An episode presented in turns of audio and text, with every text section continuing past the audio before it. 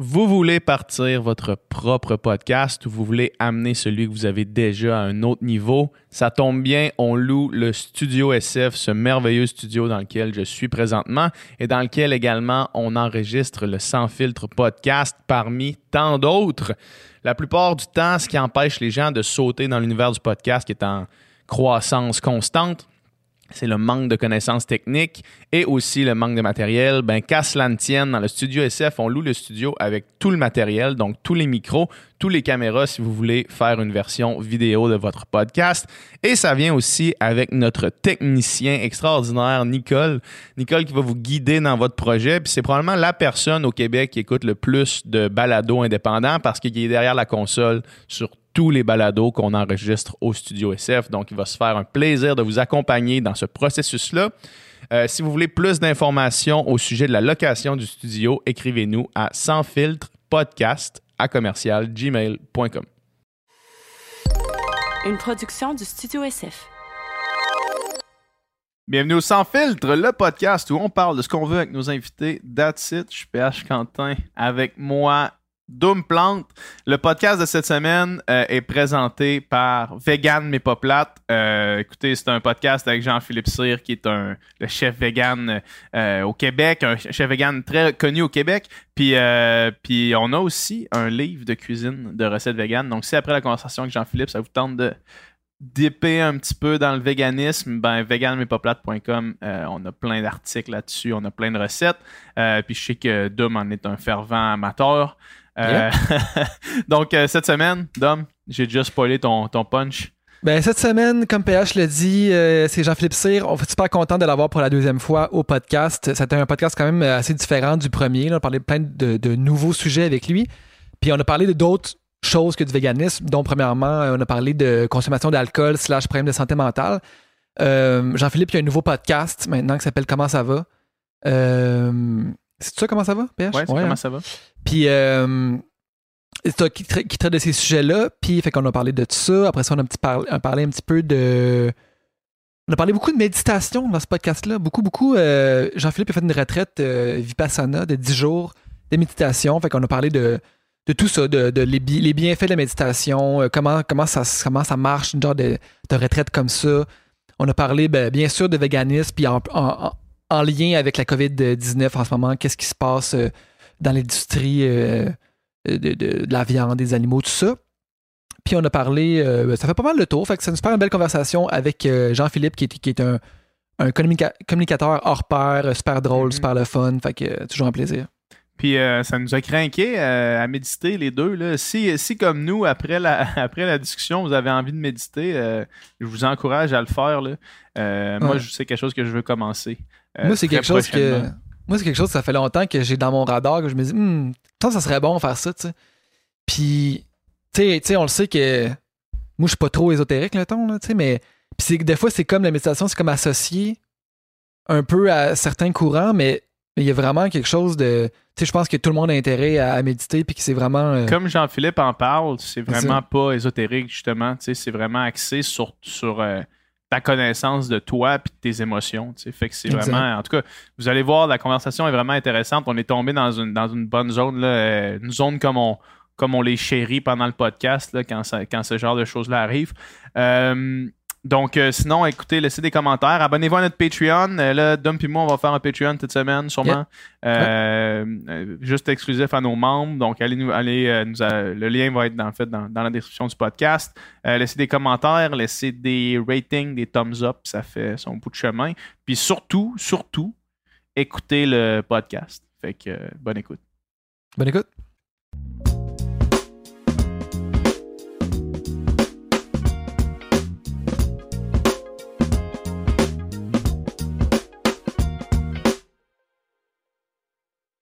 All right, Jean-Philippe, merci d'être là.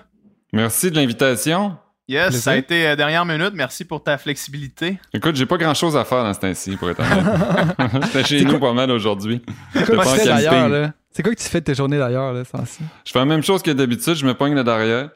non, mais tu sais, moi, je suis un influenceur, ça fait qu'on fait pas grand chose. Je lis des livres, euh, j'invente des recettes, je mange, je fais des vidéos. Mais je me suis fait quand même canceller pas mal de gigs. Parce Ouais. que je fais du spectacle, moi. Tu sais, je fais du- des représentations, des stand-up. démonstrations. Des mon- J'ai mon stand-up de démonstration culinaire.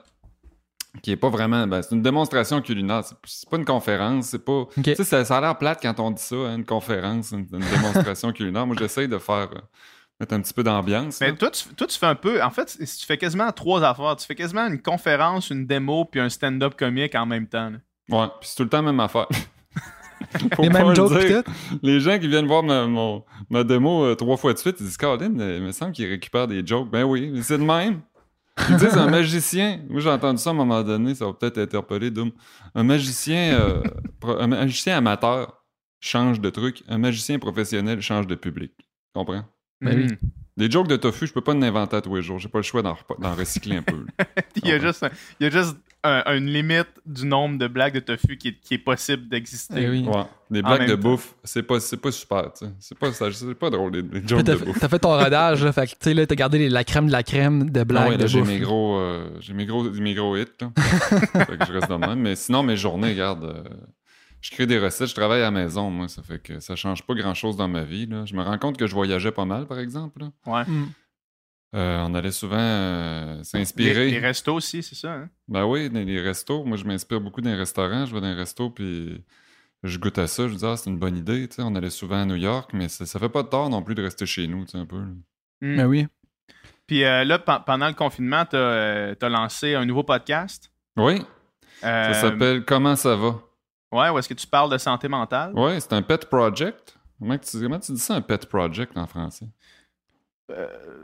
Un projet euh, de projet passion. cœur? Ouais, un projet de, de, de cœur. C'est ça, je trouvais que ça valait la peine dans ce temps-ci. Je sais que c'est pas facile pour tout le monde là, avec le confinement puis tout ce qui arrive là, de, de rester sain mentalement. Mhm. Ça fait que j'ai dit, je vais parler à des gens qui sont plus ou moins connus. là. Souvent, c'est des artistes euh, qui ont vécu des problèmes de santé mentale ou pas nécessairement des gens qui veulent juste nous parler de, qui vivent de l'anxiété. Moi, je, pars pour le- je prends pour acquis que y a-tu vraiment quelqu'un qui en a pas de problème de santé mentale jamais là, dans notre société? tu sais? Mhm. On a tout, on a toutes des, des- des faiblesses, puis on dirait que quand t'as un confinement comme ça, ça vient exacerber euh, ben des affaires, surtout pour nous autres, tu sais. euh, je, je riais parce que je disais que j'étais un influenceur, mais c'est vrai, on, se nourrit un peu du monde, tu sais. On rencontre des gens, euh, on a une vie publique, puis euh, se retrouver, il y en a qui souffrent moins de ça, la solitude, il y en a peut-être qui sont contents, là. Mais Ouais. euh, quand je vois le monsieur, moi, qui, qui, qui nettoie la rue à tous les jours en avant de chez nous, parce qu'il est déjà propre la rue, là, on s'entend, là, je me dis, il y en a qui sont en train de virer fou, tu comprends? Probablement.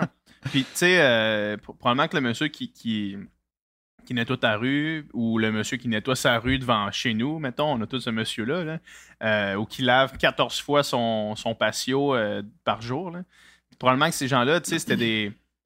Il y avait des habitudes qui étaient justement sociales, tu sais, ne serait-ce Mhm. que d'aller au centre d'achat, ne serait-ce que d'aller voir leurs amis. Moi, je sais que mon grand-père, euh, il sort pas beaucoup de chez eux, mais une des fois qu'il sortait de chez eux, euh, c'était pour aller avec tous ses amis qui étaient encore vivants, ses amis du, du secondaire, euh, puis d'aller au buffet des continents une fois par semaine. tu sais. Mhm. Puis Ça, c'était une énorme activité dans sa semaine. Mais là, ça, tu l'enlèves complètement pour une durée indéterminée. Puis pour ces gens-là, probablement que la durée va être encore plus longue que pour nous. Là.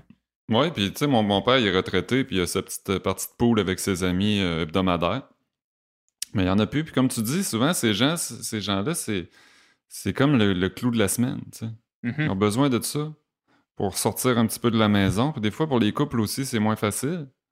Euh, tu sais, tu sors avec quelqu'un, mais là, tout d'un coup, tu es dans la même pièce pendant 24 heures sur 24, pendant quelques semaines. Fait que j'ai parti ça un petit peu dans l'optique de essayer d'aider les gens qui souffrent un petit peu. Euh, comme j'ai interviewé euh, Marcel, voyons, problème de drogue, toxicomanie, Sylvain Sylvain Marcel. Marcel. Sylvain Marcel, lui, qui il me disait que c'était pas facile non plus pour les gens qui ont des problèmes de consommation. De, l'ennemi de la consommation, c'est l'isolement. L'ennemi Ouais. de- l'ennemi des problèmes de drogue, c'est l'isolement. Quand tu es tout seul, tu rien à faire. Qu'est-ce que tu fais? Tu vas au dépanneur, tu chercher une petite caisse de bière, Mhm. euh, tu, tu fumes un joint. Puis on n'a pas besoin de regarder bien ben loin pour voir que les problèmes d'alcool puis de, de drogue, c'est présent dans notre société. Quand je vois les gens faire le line-up en avant de la SQDC, en avant de la Société des alcools, des line-up incroyables, je me dis, c'est un service essentiel quasiment pour certaines personnes. Tu sais? Fait que dans notre société, je me dis, euh, peut-être qu'il y a des gens qui sont seuls, peut-être qu'il y a des gens qui. Tu sais, moi, je prends plus d'alcool, j'en prends pas de l'alcool, j'en ai déjà pris. Moi, j'ai déjà été pas euh, accroché à l'alcool, peut-être, mais dans ma famille, mon grand-père est mort d'alcoolisme, il avait, je pense qu'il avait 45 ans. Ah ouais, Ah ouais. ok. Oui, ça fait que j'ai un bagage familial, qui, j'ai beaucoup d'oncles qui. Ça, ça suit beaucoup. Il y a beaucoup de génétique dans l'alcoolisme puis dans ce Ben oui. problème-là. là. Puis tu le sais, quand t'es jeune, tu prends ta première brosse, d'après moi, si tu, tu, vas, tu vas être porté peut-être à avoir des problèmes à ce niveau-là. Si tu prends, euh, quand, moi, quand j'avais 14-15 ans, j'ai pris ma première bière, puis Colin, j'étais j'étais bien, là. Tu comprends? Ouais, c'est ça. J'étais quasiment trop bien, là. Mhm. Des personnalités, tu sais, soit des personnalités excessives ou des personnalités justement qui, qui se sentent mieux, peut-être pour patcher autre chose, là, un manque quelque part, c'est comme cette substance-là. Il y en a que c'est l'alcool, il y en a que c'est d'autres substances, c'est comme ça vient combler ce manque-là, puis là, euh, ça devient problématique. là. Bon, on, vit, on vit dans une société d'extrovertis. Puis quand t'es jeune, t'es adolescent, tout le monde est pogné. Hein? On pense tous qu'on est tout seul à être pogné quand on est jeune, mais tout le monde est gêné, tout le monde est timide, tout le monde est une espèce de carapace. Puis là, tu prends de l'alcool, puis souvent, ça commence souvent comme ça, les histoires des gens que j'interviewe dans mon podcast. C'est au début, j'ai commencé à prendre de l'alcool pour me dégêner. Puis, euh, pour faire partie de la gang. Puis là, c'est devenu une habitude, puis c'est devenu. euh, mais tu sais, ça commence souvent euh, de manière insidieuse comme ça. Puis c'est quoi avoir un problème d'alcool? Ils disent que si tu prends de l'alcool puis tu sais pas combien tu vas en prendre, mettons tu dis je vais prendre deux bières à soir, puis tu te réveilles le lendemain matin, tu en as pris 14, t'as un problème d'alcool. Si Ouais. t'es pas capable d'arrêter de prendre de l'alcool, disons ah ben là en fin de semaine j'en prendrai pas puis t'en arraches, ben t'as un problème d'alcool. Tu t'as pas besoin d'être, un clochard là, pour avoir un problème d'alcool. Puis t'es pas obligé de te ramasser non plus euh, en thérapie pour avoir un problème d'alcool. Ton problème d'alcool, ça peut être aussi de pas être productif. Tu sais, t'imagines-tu la productivité que tu gagnes juste en, en buvant du 7-Up, tu sais, à la place Euh. de prendre 12 bières le soir. là. Le lendemain, t'es bien plus, t'es bien plus actif, t'es bien plus proactif, tu vas être entraîné, tu vas enregistrer des podcasts, tu vas faire, tu vas être proactif. Je vais, euh, je vais juste utiliser un, un exemple euh, qui m'est arrivé ben, tellement dernièrement, hier. Euh, moi, ça faisait juste parce que j'étais euh, en confinement, euh, puis que, puis que je vivais une séparation en même temps. Fait que j'ai- j'ai fait attention pour pas prendre d'alcool, pour pas tomber déprimé pour rien les soirs, tu sais. Puis, euh, sans m'en rendre compte, je me suis rendu à deux mois sans prendre une goutte d'alcool Hum. juste parce que j'étais chez nous puis que je faisais rien. Euh, mais, mais je courais, mes performances physiques étaient débiles mentales, comme rien comme j'ai vécu avant. Puis euh, samedi, je suis allé dans un parc avec une gang d'amis, puis euh, j'ai bu, bu de la bière. Euh, puis quand je suis revenu chez nous, je me sentais bizarre. Puis hier, toute la journée, euh, j'étais une merde. Littéralement une merde. J'ai essayé d'aller courir parce que j'avais planifié d'aller courir parce que j'essaie d'avoir un horaire quand même strict.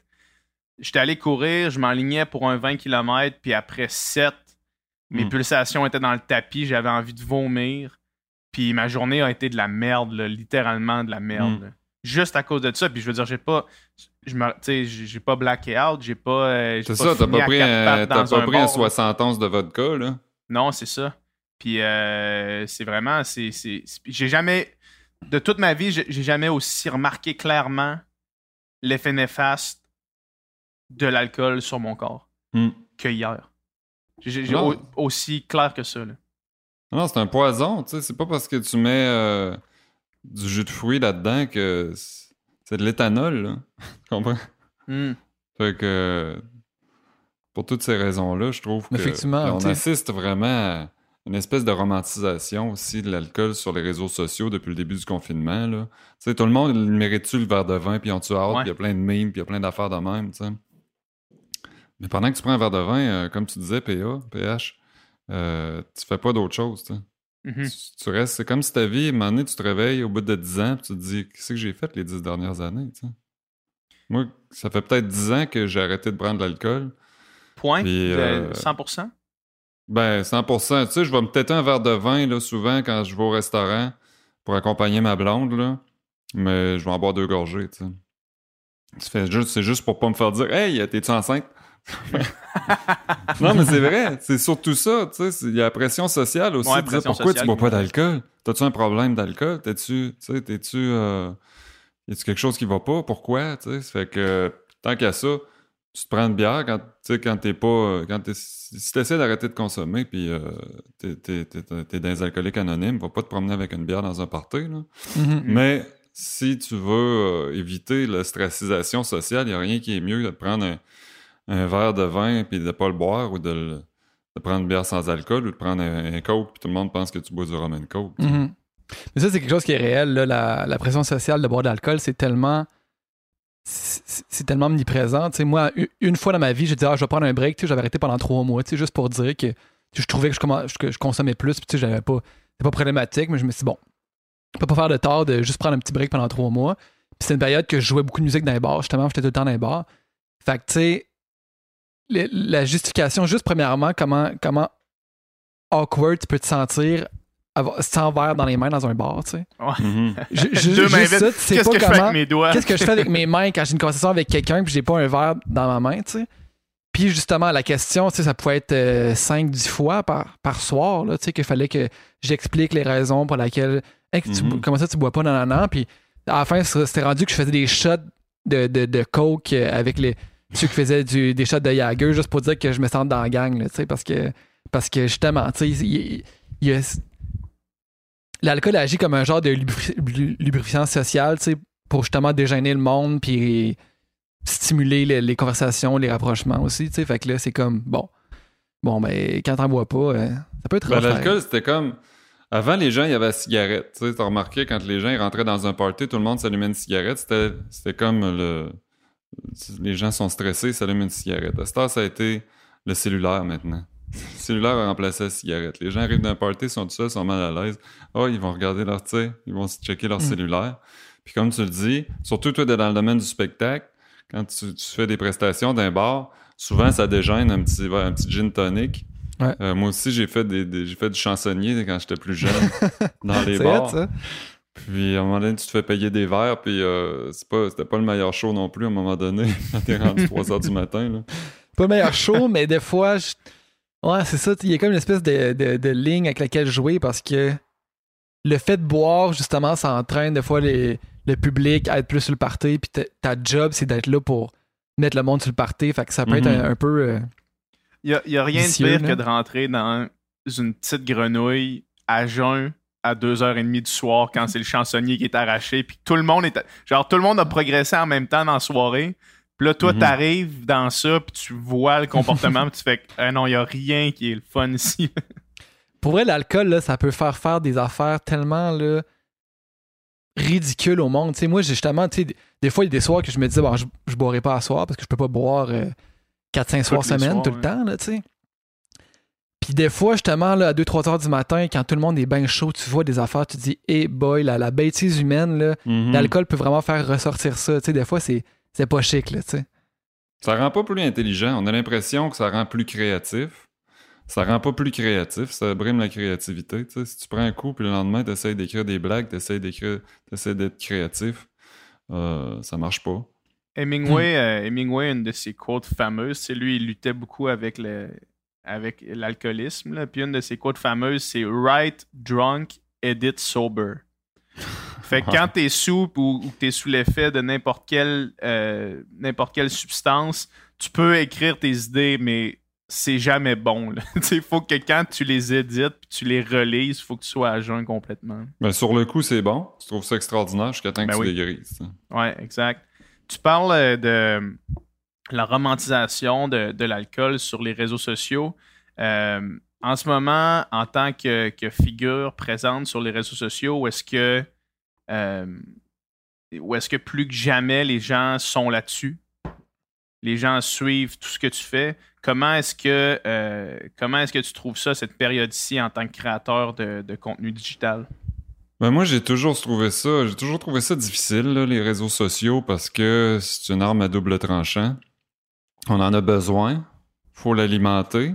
Puis c'est comme ça, c'est comme ça que la cuisine de Jean-Philippe. Ben, c'est comme ça que mon projet est né. Moi, c'est sur Facebook. Je faisais des vidéos. Puis au début, je me montrais pas. en- Je montrais les recettes, mais je me, on me voyait pas. On voyait juste mes mains. À un moment donné, je me suis mis plus en avant. Puis là, c'est de là que j'ai eu euh, des contrats d'édition avec euh, tout ce qui s'ensuit. Mais c'est pas évident de se mettre sur la place publique parce qu'on porte flanc aux critiques. Puis des critiques, il y en a. sais. Puis tout le monde est parfait. Mhm. Tout le monde est parfait sur les réseaux sociaux, c'est-à-dire, si tu...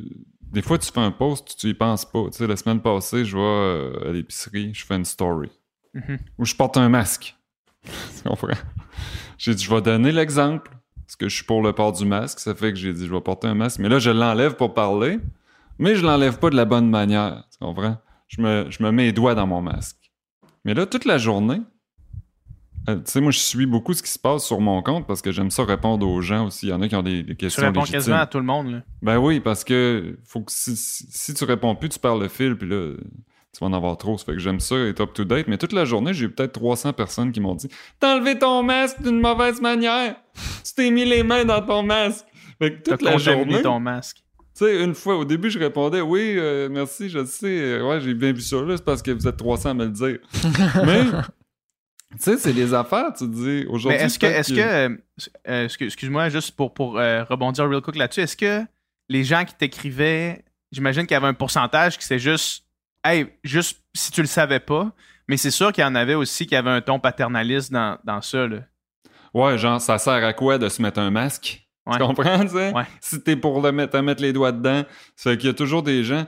J'avais pris un de mes produits de la cuisine de Jean-Philippe que j'avais acheté, fait que j'ai je me suis montré en train de prendre le produit, puis je, l'achète, je, vais manger ça pour dîner. En plus, t'as pris un produit dans tes mains, tu l'as remis là.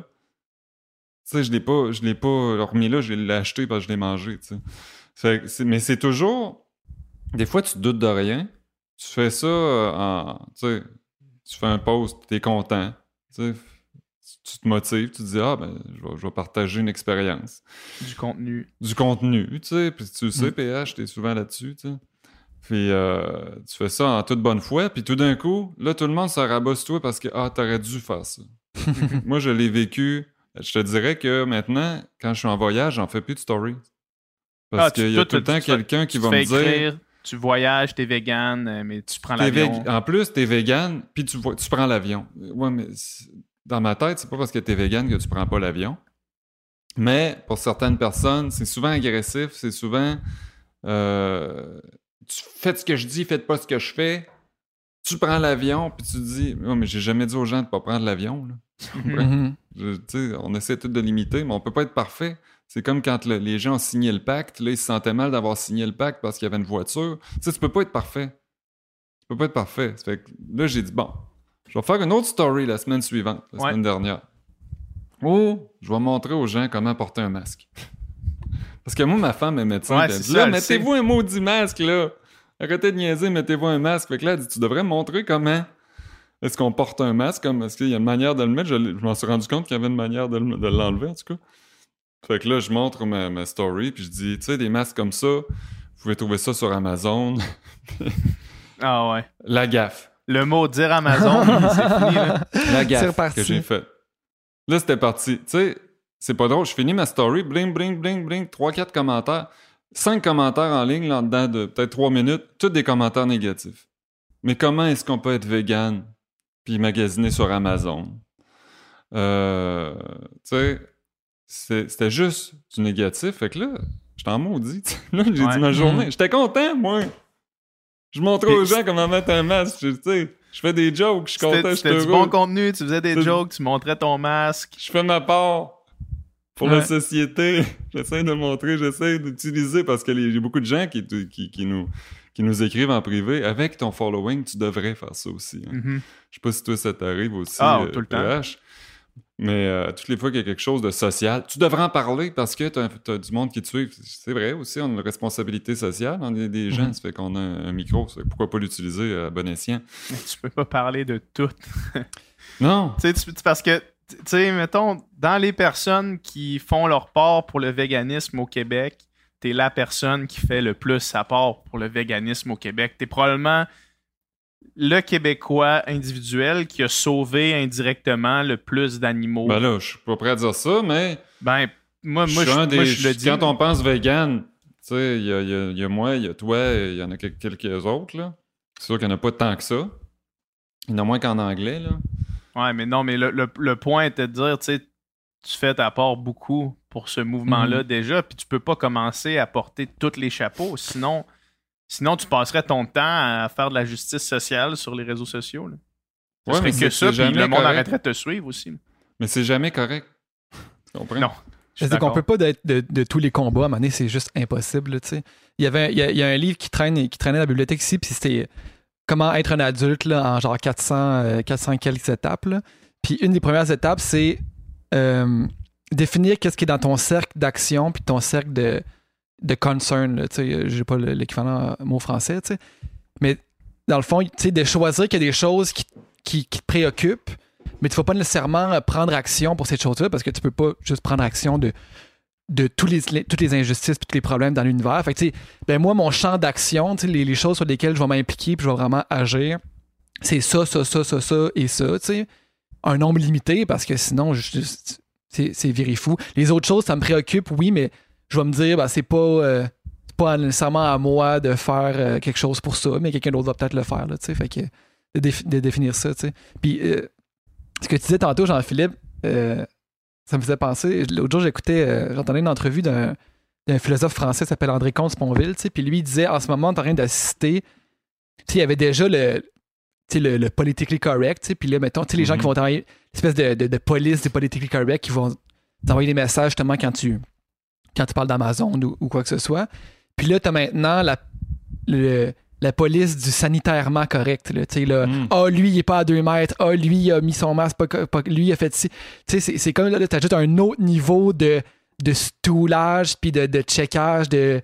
de, de, de Du shaming. du shaming. C'est ça, shaming, culpabiliser les gens. Ouais. Toujours culpabiliser les gens. Puis ces gens-là qui culpabilisent les autres sur les réseaux sociaux, souvent, tu vas voir leur profil, c'est une photo de chat. Euh, ils montrent même pas leur vrai visage, souvent, puis ils sont tout le temps en train de, de chialer sur tout. Puis moi, je cours pas après les, les commentaires. Là. Je vais pas sur des groupes Facebook pour voir ce que les gens parlent de moi. Je sais qu'il y a des gens qui, qui m'aiment pas. Tu sais. Mhm. Vivre sur une roche pour, pas penser, que- pour penser que tout le monde t'aime. Mais ma blonde, elle, elle, elle a fait une Elle bonne fait. job pour aller débusquer les commentaires négatifs. Mais Ouais. souvent, tu sais, le gars qui va dire, c'est un de mes vidéos qui va dire, hey, c'est même pas drôle. Régent de la chute, tu sais. Ben, Ah, toi, toi, t'es drôle, ah, moi, ben là, ma blonde, elle me dit, le gars qui a dit c'est même pas drôle, c'est ton vidéo, là. Ben, il a dit la même chose il y a le mois passé, c'est ton autre vidéo, tu sais, elle le reconnaît. Mm. Fait que, Puis pourquoi ils reviennent, ces gens-là, tu sais? Ben, C'est ça que tu te demandes. Pourquoi tu me suis? Pourquoi t'es arrivé ici, tu sais, si t'aimes vraiment Ouais, Ben, comme- l'algorithme, comment tu il t'es marche. rendu? L'algorithme, il marche que si, si tu likes ma page, tu vas voir mes affaires. Fait que si tu continues à les regarder, c'est parce que commenter, cliqué dessus à ouais, un c'est moment ça. donné, là. C'est que t'as commenté, Exact. Puis tu sais, il y y, a- il y a vraiment une différence entre un commentaire bien articulé, constructif. Tu sais, mettons, tu sais, PH, cette semaine, on a reçu, tu sais, des, des emails de gens qui ont, qui ont été, mettons, en désaccord avec certains propos qu'on a tenus dans le podcast. Puis tu sais, ils expliquent pourquoi. Puis après ça, c'est comme, OK, un message comme ça, je vais le prendre en considération, puis je vais comme réfléchir à mes propres agissements. Voir, tu sais, OK, est-ce que est-ce que c'est moi fait qui est dans dans le la- respect aussi, tu sais, en commençant Ben, par j'écoute ce que vous faites, j'aime votre, tu sais, j'aime ce que vous Mhm. faites. Est-ce que c'est moi qui est dans l'erreur? Tu sais, tu sais, je veux dire, n'empêche que, mettons, il y, il y a un questionnement à avoir sur euh, la consommation sur Amazon. Tu sais, Il y en a un questionnement à avoir. Ben oui. Mais après ça, si c'est dit d'une manière euh, irrespectueuse ou d'une manière euh, agressive ou tout ça, ben c'est pas constructif, ça. Mais si c'est dit, justement, tu sais, moi, quand quand- quand il y en a des, des messages comme ça vraiment bien articulés, ben je- je- ça, ça me, ça me- ça me fait questionner mes propres agissements. tu sais, Puis ça, c'est ça, c'est constructif, ça. Mais il y a vraiment les deux, là, tu sais. C'est certain, mais quand c'est pas là qui est ton propos, Mhm. tu sais, tu t'agirais pas comme ça à quelqu'un que tu rencontrerais dans la rue, tu sais. Non. Qui te dit Ah, je viens de m'acheter des masques euh, sur Amazon. Hey, là, tu savais-tu qu'Amazon, c'était le diable? Tu fais pas des amis comme ça, tu sais. Mhm. Puis, t'as raison, Doom, ça se peut que ça me fait, ça fait réfléchir. Tu sais, parce que quoi que tu fasses, t'en as des commentaires négatifs. À un moment donné, il y en a un qui m'avait. J'avais pris un Uber, puis là, j'étais rendu que. Euh, j'étais le diable en personne parce que je prenais. Tu donnais un ta carte de crédit à Mark Zuckerberg, là, C'est ça. à mais là, je me Valley. dis. des fois, ça peut, ça peut te faire réfléchir. Tu te dis, OK, peut-être que je devrais pas prendre de Uber. Tu, tu peux te renseigner là-dessus, tu sais, mais je prends encore des Uber, là, parce Mais que surtout pas... Le véganisme, ça touche, ça touche tellement large. Tu sais, ça touche à l'environnement, ça touche à l'éthique animale, ça touche à la santé.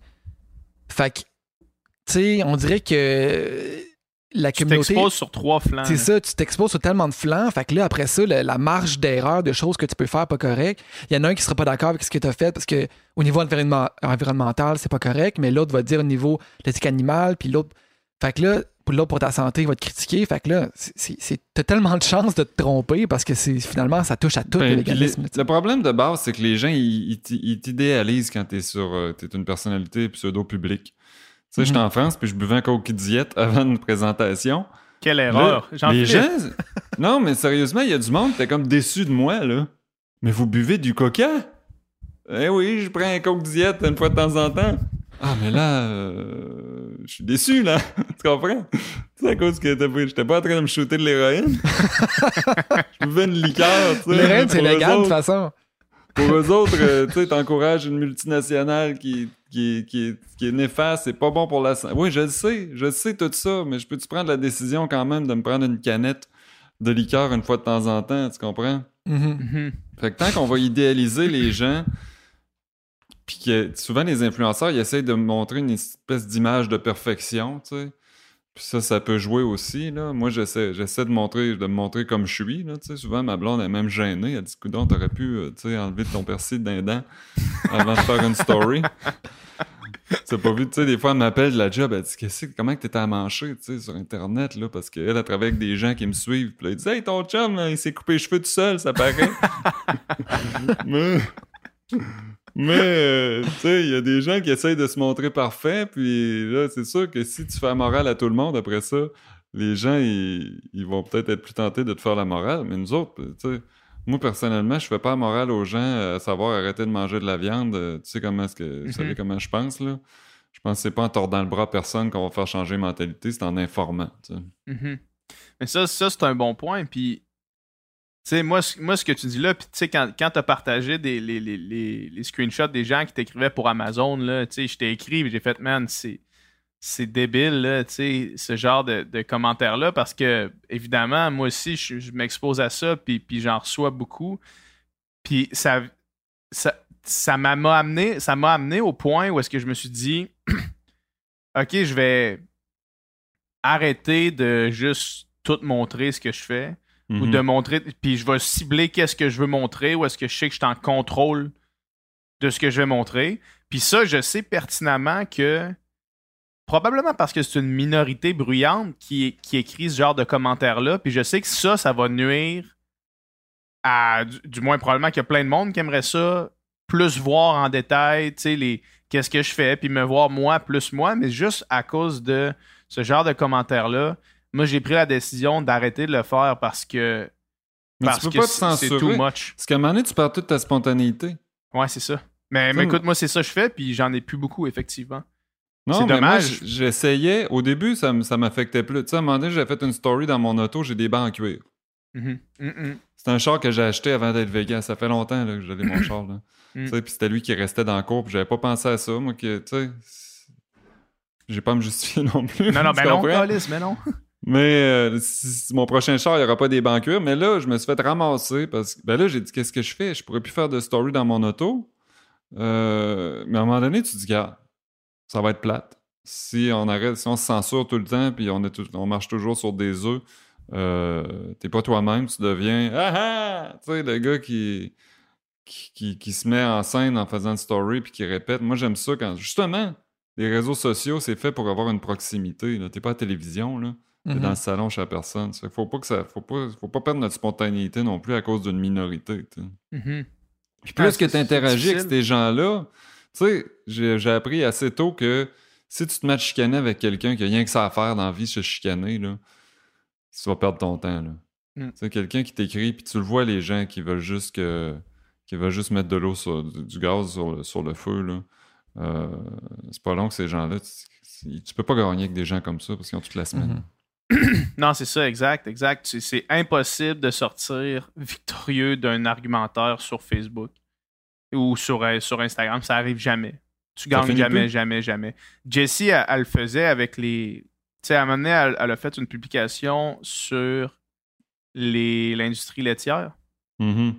Puis là, il y a comme une, I I guess, une influenceur des fermiers. Là. Euh, Elle, elle était suivie par comme 30 000 personnes, puis elle montrait son style de vie de productrice laitière, dans le fond. Là. Mhm. Puis, euh, puis là, elle, elle a comme pris en. Elle a comme pris sur elle de, mener une guerre puis de diriger son, son public vers la publication de Jessie. Puis Jessie, elle n'était pas capable de laisser le dernier mot Mhm. à ce monde-là. Fait que sur la, sous la publication, là, il y avait une espèce de conversation d'à peu près 1000 messages Mhm. De juste comme de la merde qui se brassait, puis c'était impossible de sortir de ça. Puis moi, je disais, Ar- arrête, tu sais, arrête de faire ça. Puis elle, elle était pas capable de laisser le dernier mot à cette industrie-là, mettons. là. Mhm. Puis euh, ben, ça, c'était ça, c'était une période euh, insane. J'avais déjà entendu, euh, je l'ai déjà dit sur le podcast, là, mais c'est pas grave, on va le répéter.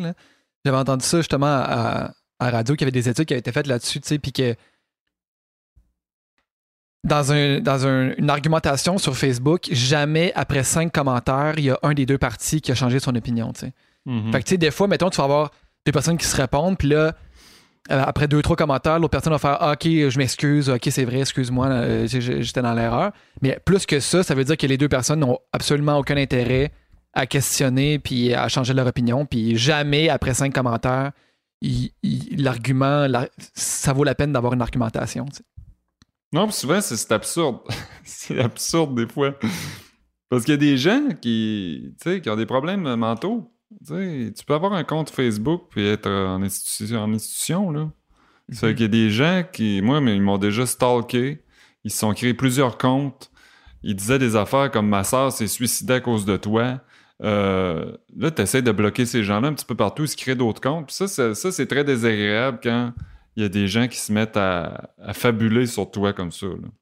Mhm. Ça pollue aussi. Après ça, tu sais, les gens qui viennent sur ta page, si justement tu t'es fait attaquer par euh, un, tu sais, un groupe de monde qui, qui, qui, qui t'aime pas, ou tu sais, euh, après ça, c'est comme pour les autres, c'est comme. les- les- se promener dans les commentaires, tu sais, tu n'auras pas, mettons, euh, quelque chose de, de- de constructif, de le fun à lire, des, des, des- des témoignages de monde qui aiment ce que tu fais, ça va juste être comme de, la- de la pollution, là, tu sais, puis. Non, non, c'est ça. Puis moi, je me plains, regarde, ça m'arrive pas. Je, je- je fais partie des chanceux, là, parce que les gens, ma, ma communauté, euh, c'est du monde super, euh, super bienveillant, là, puis j'ai pas de problème au quotidien. C'est peut-être, Mhm. je sais pas si ça joue le sexe, la personne, je sais pas si ça joue. C'est sûr que moi, je suis un gars, ça fait que j'aurai pas des vieux cochons qui vont m'envoyer des, des, des courriels, puis qui, euh, des dick pics, des affaires comme ça. Ça, c'est sûr et certain. fait qu'on se plaint un peu le ventre plein aussi, mais, tu sais. Oui, quand même, quand même. Puis tu sais, c'est. euh, ça devient vraiment euh, étourdissant de, de gérer des, des réseaux sociaux, puis probablement que tu sais de quoi je parle. À un moment donné, quand tu veux répondre à tout le monde, quand tu veux essayer que ton, que tout reste clean, que tout reste, euh, tu sais, somme toute dans le respect, ça, ça devient vraiment, euh, en tout cas, moi je trouve ça overwhelming quasiment, là, d'essayer Mhm. de garder du contenu sur toutes les plateformes, d'essayer de, rester actif, d'essayer de répondre aux gens, d'essayer de répondre à mes messages pour garder une communauté engagée. Euh, des fois, ça, ça m'apparaît comme un tourbillon puis une espèce de montagne qui est difficile à, à grimper. Là. Comment est-ce que tu gères tout ça? Parce que tu es quand même, somme toute, actif, tu crées du contenu, tu réponds aux gens. T'as-tu des trucs pour être capable de rester focus ou stable dans, dans tout ça? Ben moi, j'ai 300 000 followers en anglais aussi sur Instagram. ouais, c'est ça. En plus, t'as trois, t'as, t'as- t'as deux fois, en fait, t'as beaucoup plus de monde que. J'ai beaucoup que de monde, mais quand là. tu restes dans ton sujet, c'est beaucoup moins, t'as beaucoup moins de troubles. Si je fais une recette, ok, c'est certain que si je mets de l'huile dans ma recette, il y en a une gang qui va chialer qu'il y a de l'huile puis c'est pas bon pour la santé. Si je mets du sucre ou du sirop d'érable, il y en a qui vont dire c'est sucré. Mais sais, quand tu restes dans ton sujet, c'est pas très controversé de faire une recette de, de fromage. En, Mhm. en anglais, est-ce que, tu- est-ce que tu, tu, tu montres aussi Jean-Philippe ou ça reste le Buddhist Chef? euh, Ben, c'est moi, c'est la même personne, là, tu Ouais. C'est certain qu'en anglais, euh, c'est pas ma langue maternelle, ça fait qu'il faut que je pense plus à mes interactions. Ça me demande plus d'énergie d'interagir en anglais. Mais en anglais, t'as la, la mafia du euh, plant-based hmm. diet, là. Ça, c'est des gens qui sont vraiment axés sur la santé à tout prix. Mhm. Euh, ça fait que Ça existe moindrement... un petit peu en français aussi. Là. Oui, quand même, mais je trouve que c'est moins pire en français. là. C'est peut-être parce que les gens ils connaissent mon style puis ils savent que je suis pas euh, un freak là, de la- du sans gluten, mettons. là. Ouais. Mais euh, en anglais, aussitôt que tu vas mettre un ingrédient comme de l'huile végétale, le monde, là, il- la moitié des commentaires, ça va être là-dessus. Parce qu'il y a une espèce dans. C'est encore Ah, vegan, c'est pour la santé. Je sais pas. euh, On sait que c'est pas pour ça. Il y a plusieurs raisons pour lesquelles on veut devenir vegan. là. Mais en anglais, ça, ça devient lourd. Puis moi, je dis, je réponds pas à ces gens-là. là. Tu sais, Mhm. quelqu'un, je fais une publication. De l'huile, c'est mauvais pour. la- Je, pourrais, je, je pourrais commencer à y expliquer écoutez, madame, c'est quatre portions. Je mets une cuillère à soupe d'huile. Ça revient à moins d'une cuillère à thé par pot. Mais tu sais, ça servirait à quoi? Parce qu'après ça, elle va m'envoyer une étude qu'elle a poignée sur Facebook de la revue Vie, je sais pas quoi. Comprends? Puis euh, là, il y en a un autre qui va arriver avec une autre étude, puis ça va partir un débat. Puis tu sais, tu peux pas gagner, comme tu disais, avec ces gens-là. Ils sont tellement campés dans leurs opinions que t'es juste mieux de laisser aller puis de dire OK, c'est beau, puis, mais tu sais, la, la réponse à, à ça devrait être tellement simple au sens où mais-en pas. Ben c'est ça!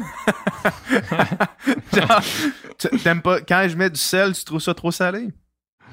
Mais en pas. pas de sel! C'est une recette. ça, c'est ça, tu sais, la quantité, la quantité de sel me semble, euh, me semble trop grosse. Ben oui, mais qu'est-ce que tu veux? Puis tu sais, une caméra, tu sais, tu sais pas combien, tu peux pas mesurer avec une caméra vraiment avec un ordinateur, tu sais, tu peux pas Mhm. dire il a mis trop de sel dans une recette, tu as pas goûté, là. Fait, que- fait que comment, comment tu, tu es capable de gérer ça pour pas virer fou, toutes ces plateformes-là, tout ce contenu-là, toutes ces. Ben, l'affaire, c'est que t'as pas le choix d'être, à l'écoute de la communauté. Parce que moi, des gens, ça, ça m'insulte quand je vois des gens qui font des posts juste pour créer euh, de la bisbille ou pour créer de l'interaction puis qui s'en vont, tu sais. C'est comme Mhm. si je t'appelais, je te disais, puis euh, comment ça va? Ah, ça va bien, ok, continue, je m'en vais à la toilette, tu sais. Mhm. Fait que euh, j'essaye de, de quand même, faut quand même garder, être on the top of it, comme on dit en anglais puis de répondre parce qu'il y a des gens, les médias sociaux, c'est fabuleux pour les gens qui ont vraiment des questions. Il y en a qui ont des questions. Il y en a des gens qui m'écrivent de l'épicerie, ils m'envoient des screenshots, c'est tout ça le tofu que tu utilises. Ça me fait plaisir de répondre, de dire oui, c'est lui, non, lui, lui, il est trop ferme, lui, il est pas assez ferme. Ça fait qu'il faut quand même que, tu sais, moi, je suis assez accessible, puis il n'y a pas que personne qui va gérer mes réseaux sociaux, jamais, parce que c'est des questions souvent qui sont pertinentes, que les gens me posent, puis ils m'envoient des Mhm. photos de leurs recettes, je les repartage. Fait qu'il faut quand même que tu suives, mais à un moment donné, euh, si tu suis les bons côtés, tu n'auras pas le choix de subir les, mauvais, les mauvaises critiques aussi. Mhm. Hmm. Puis comme je te disais, je suis chanceux parce que les gens, c'est peut-être parce que je suis un gars, les gens m'attaquent pas sur mon physique, ils m'attaquent pas sur, tu sais, souvent, je pense que c'est pire pour les filles. Là. Sans Est-ce que aucun t'as- doute. Est-ce que tu as des. euh, Est-ce que tu des non-véganes qui s'acharnent? Des anti-véganes? T'en as pas? Jamais. Ah, ça, t'es C'est chanceux. les par véganes exemple. C'est-. C'est les plus tabarnak, eux autres. Non, j'en ai pas. Je dirais que c'est c'est plus des véganes qui s'acharnent sur moi. Il y en a qui disent que je suis pas assez vegan à leur goût. Tu sais, c'est sûr Mhm. que peu importe ce que tu fais dans la vie, hein, Pas le assez temps du monde, tu seras pas assez, tu vas être trop, ben non, tu vas, tu vas être. euh, Mais tu sais, à un moment donné, c'est c'est à qui tu t'adresses aussi. Tu t'adresses-tu, tu sais, à l'extrait, tu sais, au, au plus vegan des véganes, puis à cette, à cette clientèle-là précise, ou tu t'adresses à toute personne qui est intéressée à diminuer sa consommation de viande, puis cuisiner des recettes véganes de temps en temps? Moi, je m'adresse à T'sais. tout le monde, à monsieur, madame, tout le monde. Puis ce qui m'insulte, c'est quand quelqu'un arrive sur ma page plein de bonnes intentions, puis il dit Oui, j'ai décidé d'arrêter de, de devenir végétarien. Puis euh, j'essaie de l'encourager. Puis il y a des véganes qui se rabattent sur lui, puis qui disent Ouais, mais là, végétarien, c'est pire que pas être végan, c'est pire qu'être euh, omnivore parce que tu manges des œufs. Tu sais, on peut-tu se calmer le pompon, puis commencer par encourager les gens qui font un effort? Exact. avant de condamner toujours puis regarder la bête noire puis de dire c'est sûr ben oui la personne a continué à manger des œufs peut-être qu'à un moment donné quand elle va être rendue là elle va arrêter d'en manger mais pour l'instant elle fait déjà un effort tu sais elle fait déjà l'effort de pas manger de viande la semaine mettons fait qu'arrêter de, de, de partir de la bisbille puis d'essayer de tu sais le mouvement vegan a un gros problème de communication je pense. Mhm. Ouais, je pense que je pense que tu l'as bien dit. Euh, J'écoutais euh, j'ai écouté ton sous-écoute avec, euh, avec Mike Ward, là, le sous-écoute Mhm. en studio. Puis euh, tu parlais euh, que tu avais fait Vipassana à, à Montebello. oui Ça, c'est dans le fond, pour ceux qui nous écoutent, qui ne savent pas c'est quoi, c'est un, un 11 jours en silence. C'est-tu 11 jours? C'est 10 jours, mais théoriquement, t'arrives la veille, ça fait que c'est comme un 11 jours. mais c'est un 10 jours en silence. En silence complet? Méditation silencieuse. C'est un, c'est- c'est une- c'est un cours de méditation. On pourrait dire ça Mhm. comme ça. C'est une Ouais. retraite de méditation. Puis toi, tu méditais avant ça? Ouais. Moi, je méditais avant. Je pense que c'est important de méditer un petit peu avant de. Tu sais, tu t'en vas pas faire une course de, de vélo quand t'as jamais pris Tu un fais pas le tour de. France si t'as jamais fait du vélo. Là. Il y en a qui le font, là, mais mettons que c'est long. c'est Ouais, déjà c'est- long quand t'as un petit peu d'expérience. Est-ce que ça, c'est un euh, organisme euh, sans but lucratif qui est à Montebello, puis qui est dans tous les pays. hein. Tu peux le faire dans tous les pays, ce cours-là. Ça s'appelle Vipassana. Puis euh, tu peux le faire en Inde, tu peux le faire, il y en a aux États-Unis, il y en a partout. Tu vas là, tu t'inscris en ligne, c'est gratuit, mais en partant, tu laisses ce que tu veux pour la prochaine personne. Tu sais, c'est un petit peu, tu payes pour le suivant. Tu peux Mhm. laisser 100 pièces, tu peux laisser 200, tu peux laisser 300, tu peux laisser 0 cent si tu veux. Il n'y a personne qui va, qui va savoir que tu n'as rien laissé. tu sais. Mhm. Ça fait que tu arrives là, tu t'installes, c'est 10 heures de méditation par jour pendant 10 jours, retraite silencieuse. Ça fait que si jamais tu as des démons, t'as Ouais. des, des affaires que tu essayes de fuir dans ta vie, inquiète-toi pas, ça va, ça Ça va remonter à la surface, tu comprends? C'était quoi ta motivation à aller là? Y a-t-il une raison pour laquelle tu te dis... je- Moi, mon père l'avait fait. OK. Puis moi, mon père, c'est quelqu'un qui est assez pragmatique. tu sais.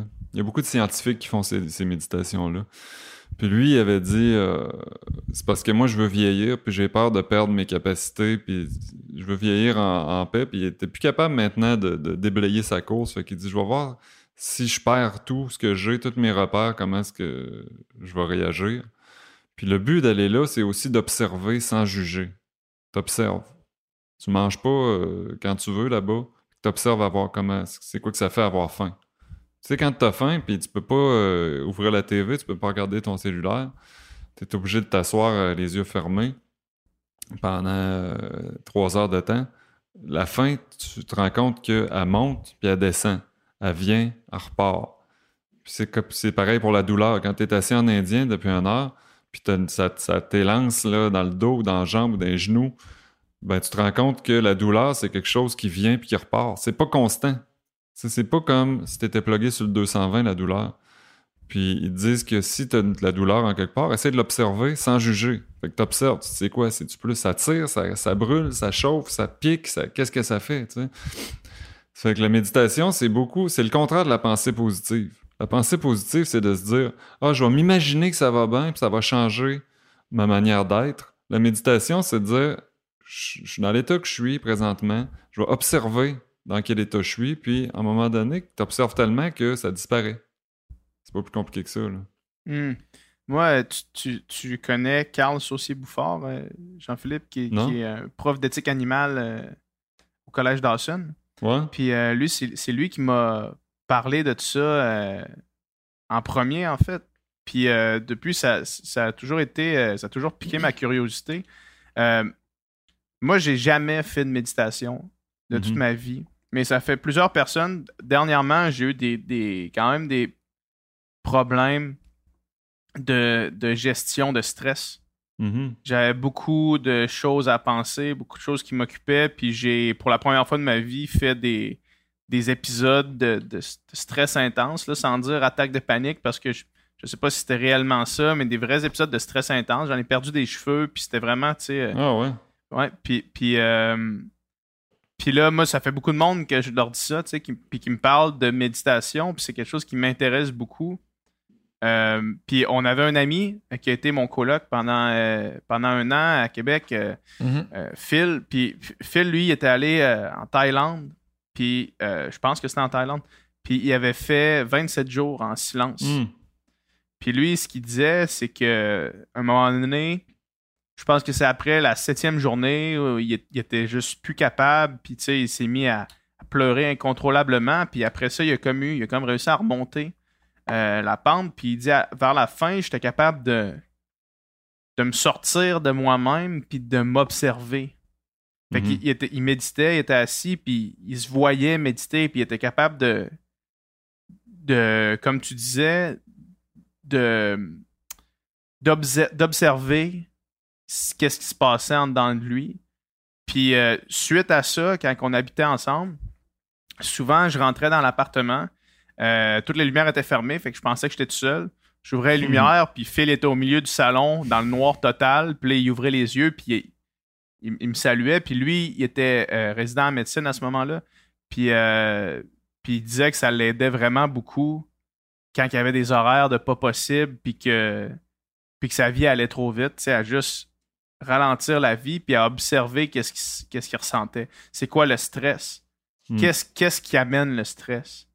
Puis une fois que tu relativises ça, j'imagine que c'est beaucoup plus facile de le rationaliser puis de le gérer. Est-ce que, euh, est-ce que tu l'utilises un petit peu comme ça? Puis si moi, mettons, je veux commencer à, à- à m'y informer ou à m'y intéresser, qu'est-ce que tu me suggères? Qu'est-ce que tu, tu ferais? Ben, l'important, c'est ce qu'on apprend dans le bouddhisme puis dans la méditation, parce que la toute méditation a des, des racines bouddhistes. Là. Sais, Le mindfulness puis tout ça, ça, ça a toutes des racines bouddhistes. Ce qu'on apprend, c'est l'équanimité. C'est que c'est pas les événements, c'est pas c'est pas les situations qui font que tu vas souffrir, c'est la manière dont tu les perçois. C'est ton hamster mental qui part. La preuve, il y a des gens qui ont tout ce qu'ils veulent. Tu sais, on est en Occident ici, là. On mourra pas de faim, personne, là. Tu t'assois chez vous, puis tu te mets à... Tu sais, le scénario catastrophe. Ah, mais là, qu'est-ce qui va arriver? Mhm. Qu'est-ce qui va m'arriver la semaine prochaine? Puis là, encore plus, quand on est en confinement comme ça, on se met à dire, ben là, est-ce que la vie va reprendre son cours? Fait que quand tu médites, t'observes. Puis c'est- c'est des vagues. Ça arrive, ça, ça vient, ça a un pic, puis ça redescend. Une fois que tu t'es rendu compte que tout a un pic, puis que tout redescend dans la vie, la vie est bien plus facile. Mais ça, il faut que tu t'arrêtes pour observer ça. En méditation, tu n'as pas le choix de l'endurer, le pic. Le pic de douleur physique, le pic d'anxiété, le pic de douleur mentale, le pic de... à un moment donné, c'est boring, là, tu sais, c'est vraiment plate. Là. Ça fait que ça monte, tu observes que ça monte, ça atteint un plateau, tu observes que c'est un plateau, tu observes que ça redescend. Puis ça, c'est un entraînement mental, comme tu t'entraînerais à faire du marathon, mais tu entraînes ton esprit. Fait que ce que tu peux faire pour commencer, la méditation, il n'y a rien qui est plus simple que ça, mais il n'y a rien qui est plus difficile. C'est-à-dire que tu t'assois confortablement, le dos droit, en indien ou sur une chaise, tu observes le souffle, tu observes ta respiration. Tu essaies de te concentrer sur une seule chose, ta respiration. Ça peut être la sensation du, au niveau de tes narines, ça peut être ton, ton abdomen. Puis à toutes les fois que ton esprit part, puis il se met à vagabonder, puis à se demander ce qu'on va manger pour souper, tu reviens à ta respiration. C'est ça le muscle de la méditation.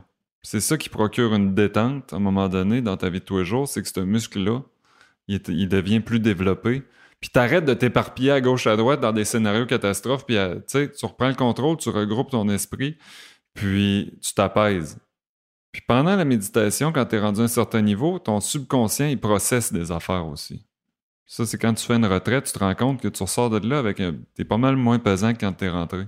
Mhm. Ton attitude a changé parce que t'as pas eu le choix de confronter certaines pensées. Il y a des gens que ça se manifeste au niveau physique, ils vont pleurer, ils vont avoir des, des, des crises. Euh, il y a des gens, c'est au niveau physique, euh, ils vont avoir des, des douleurs incroyables. Puis une fois qu'ils ont processé la pensée qui était rattachée à cette douleur-là, euh, ça va mieux. Mais une chose est certaine, quand tu sors d'une retraite de méditation, moi j'ai vu des gens, j'ai vu des délinquants sortir de là, puis je reconnaissais pas. Tu sais, la première journée, on arrive, on a le droit de parler, on rencontre des gens, on leur jase, puis tu dis, OK, tu vois un petit peu les- les- le caractère de tout le monde. La dernière, la, la dernière journée, quand tu te remets à parler avec les gens, c'est- deux personnes différentes souvent, Mhm. en dix jours. Tu sais, c'est incroyable, mais si c'était facile, il y aurait beaucoup plus de monde qui ferait de la méditation. là. Exact. Mhm. J'ai un ami qui a fait cette retraite-là, justement, puis c'était un peu ça que son constat, là, justement, ce qui s'est passé, c'est que c'est une période de sa vie quand même assez difficile, tu sais, puis même il y avait des choses qui, qui, qui le pesaient, qui le travaillaient, qui étaient là, enfouies en lui, puis qui, qui n'avaient même pas connaissance, tu sais, puis c'est par la méditation, après des jours en silence, justement, qu'il s'est rendu compte que ce- ces choses-là, complètement enfouies, rejaillissaient. Puis là, justement, lui aussi, tu sais, c'était des journées à pleurer, des journées à avoir des réactions physiques, des spasmes, Mm. tout ça, puis jusqu'à ce que ça passe. Puis après ça, c'est comme, OK, il y a quelque chose qui, est- qui était réglé, tu sais. Puis c'est aussi de... Ce qu'il m'expliquait, c'est de, aussi de faire de, de toutes ces dépendances. Tu sais, on, parlait, on parlait de dépendance au début de, du podcast, puis tu sais, pas seulement à l'alcool, la drogue, puis euh, toutes les choses vraiment euh, addictive, mais tu sais, on est tous dépendants à un million d'affaires dans notre vie. Là. On est dépendant à nos téléphones, euh, bien sûr, mais on est dépendant à, à tout ce qu'on fait au quotidien. Je veux dire, on, il y a tellement d'actions qu'on prend de manière inconsciente, tellement de choses qu'on fait à tous les jours sans même s'en rendre compte. Puis là, ce qui est- on se défait de tout ça. Tu fais absolument rien à part justement être pleinement conscient de ce que tu fais, te concentrer sur ta respiration. Puis après ça, c'est quand, quand tu te défais de tous les millions, milliards de stimuli qu'on a tout le temps. Après ça, un. Mais tu- après, là, moi, je, raconte ce qu'il m'a ce qu'il m'a raconté, mais après ça, Jean-Philippe, tu pourras euh, acquiescer ou non à ce que je dis. Mais après ça, un, petit coup de vent, une petite brise, je veux dire, tu vas la sentir tellement plus intensément, un petit quelque chose, tu sais, après ça, quand tu vas revenir dans ta vraie vie, chaque petite action, chaque petite chose, chaque comportement aussi qu'on a, tu vas en être conscient. Tu vas dire- puis tu sais, tu vas justement avoir tellement de recul, j'ai l'impression, sur toutes ces petites choses-là qu'on fait. euh, après, après, après ça, justement, on est aussi dépendant à, à parler euh, raide à, à no- notre chum, notre blonde, assis à ça. Puis après ça, c'est comme, OK, quand t'en es conscient, puis tu te rends compte dessus de tous les petits détails, les petits comportements, c'est bien plus facile de, de défaire aussi des mauvaises, des mauvais plis, mauvaises habitudes, j'ai l'impression. T'as entièrement raison. mais Ils disent que quand tu fais une retraite de méditation, tu as des réponses à des questions que tu t'es jamais posées? Mhm. Mm. Tu sais, tu as des choses qui arrivent, tu te dis Waouh, hey, je me rappelle de des affaires que j'ai vécues quand j'étais enfant. Comment ça se fait? Ça, ça sort d'où, ça? Puis, je sais pas si tu sais ce que c'est de s'asseoir en silence pendant dix jours, sans parler, sans communiquer, mais t'en processes des choses. Là. Mhm. Puis une chose est certaine, quand tu sors de là, t'es beaucoup plus humain, t'es beaucoup plus patient avec les gens que quand t'es rentré. Ça, c'est la première chose que j'ai remarqué, puis ma blonde aussi, elle l'a remarqué, tu sais, j'étais rendu beaucoup plus calme, puis beaucoup moins impulsif. C'est sûr, je venais de sortir de 10 jours de silence, tu vas me dire, là. Mais ça fonctionne vraiment. Puis les gens que tu rencontres là-bas, beaucoup d'ingénieurs, beaucoup de gens très cartésiens, tu sais, c'est pas une affaire wouhou où il y a des esprits puis des. Tu sais, c'est pas. Moi, je suis allergique à ça, là, la Mhm. pensée. euh, La pensée magique, là, puis le secret, des affaires comme ça, c'est le contraire de ça. C'est juste d'ob- d'observer la réalité comme elle est, sans se mettre un paquet d'histoires, sans attacher un paquet d'histoires à de quoi je vais avoir l'air, puis si je fais ça, puis qu'est-ce que les autres vont penser, puis tu sais. Fait que toi, t'as vraiment senti un avant-après de cette retraite-là. T'es ressorti de là, puis t'as, t'as remarqué, t'as vu une différence, t'as, t'as vu un changement. Oui, il y a un changement qui s'opère, c'est certain, mais tu n'as pas besoin de faire une, une retraite en partant pour avoir un changement qui s'opère dans ta vie en méditant. Tu as juste à t'asseoir, tu commences par 5 minutes par jour, Mhm. tu commences par 10 minutes par jour.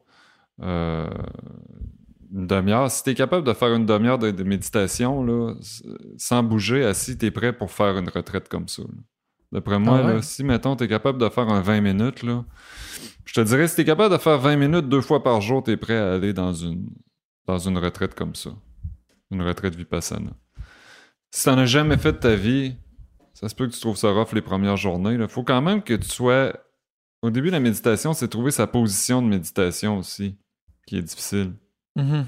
Tu sais, moi, j'ai une espèce de petit banc que je me suis patenté avec des coussins, puis je sais comment est-ce que je suis, que je suis confortable, là, tu sais. C'est comme, c'est comme un vélo, c'est comme n'importe quoi, faut que tu l'ajustes, là. Mais quand t'es en retraite de méditation, c'est pas le temps, t'es dans la course, là, c'est pas le temps d'amancher ton bicycle puis de dire, j'aurais peut-être dû prendre un bicycle qui, qui est plus, plus haut, oui. puis j'aurais peut-être baissé mon banc, là, tu comprends? Est-ce que, est-ce que tu médites à, à tous les jours encore? Ouais. Tout le temps? Est-ce que tu as une routine qui est établie? Ouais, j'essaye de méditer le matin. On dirait que quand tu as commencé ta journée, c'est plus difficile de méditer parce que là, tu te dis, bon, là, je prends un break pour méditer, puis j'ai d'autres choses à faire après. Tu penses juste à ce que tu as à faire après. tu sais. Fait que souvent, c'est mieux de méditer. Il y en a qui aiment ça méditer le soir, il y en a qui aiment ça méditer le matin. Ça dépend de la personnalité. Puis quand on médite, là, c'est pas. Pas mettre de musique, là, tu sais. Il y a des gens qui pensent que la méditation, c'est de mettre la musique, puis... de- Non, non, c'est pas... Comme dans un spa, là. Juste des pas, sons de euh, nature. là. Les gens, ils pensent. ils- le, le terme méditation, c'est galvaudé. Là, tu sais. je vais méditer là-dessus. Euh, non, méditer, c'est pas avec des ding-ding, puis des boum-boum, puis des, euh, du tam-tam. méditer, c'est le contraire. Des chants grégoriens. là. C'est le contraire. C'est juste, c'est pas de musique, puis c'est plate. tu sais. Ouais. C'est plate, mais à un moment donné, tu atteins un niveau de bien-être. Ça devient le fun à un moment donné, la méditation. Est-ce que, le, est-ce que le but, c'est de penser à rien? ou c'est de laisser venir qu'est-ce qui vient? C'est, qu'est-ce qu'il faut qu'il se passe dans. Quand, quand tu as des, des pensées, hey, euh, j'ai-tu fait mon rond de poêle ou euh, je fais-tu du spaghetti à soir ou, euh, ou de la courge? Est-ce que faut que tu le laisses venir ou faut que tu le chasses, cette, cette pensée-là? Il faut que tu le label. C'est-à-dire, faut que tu dises penser, puis tu la laisses aller. Faut pas que tu essaies d'arrêter de penser. Tout le monde en a des pensées. Là. Tu sais, Moi, je médite, j'en ai des pensées qui vont arriver. Mon rond de poêle, il va arriver, ce sera pas long aussi. là. Sauf que tu l'é- tu l'étiquettes, tu dis, ah, une pensée, puis tu la laisses aller comme, comme un nuage dans un ciel. Toi, t'es le ciel. Puis la pensée, c'est le nuage. Ça a l'air bizarre, là, mais. Tu sais, le nuage, le nuage, il reste pas là, là. Depuis qu'on a commencé à se parler, il y a un nuage, il a bougé, Mhm. tu sais, c'est fluide. Puis à un moment donné, tu réalises que toi, t'es pas le nuage, t'es le ciel. T'es un canevas. Puis la vie, elle vient, elle vient t'écrire des affaires dans, dans tête, puis t'as le choix d'y croire ou de pas les croire. Puis tu prends du recul. Mais tu, tu découvres qu'il y a une espèce de centre en dedans de toi. Tu peux être centré, puis pas avoir toutes ces pensées-là qui t'agressent, c'est possible. Il suffit de l'entraîner.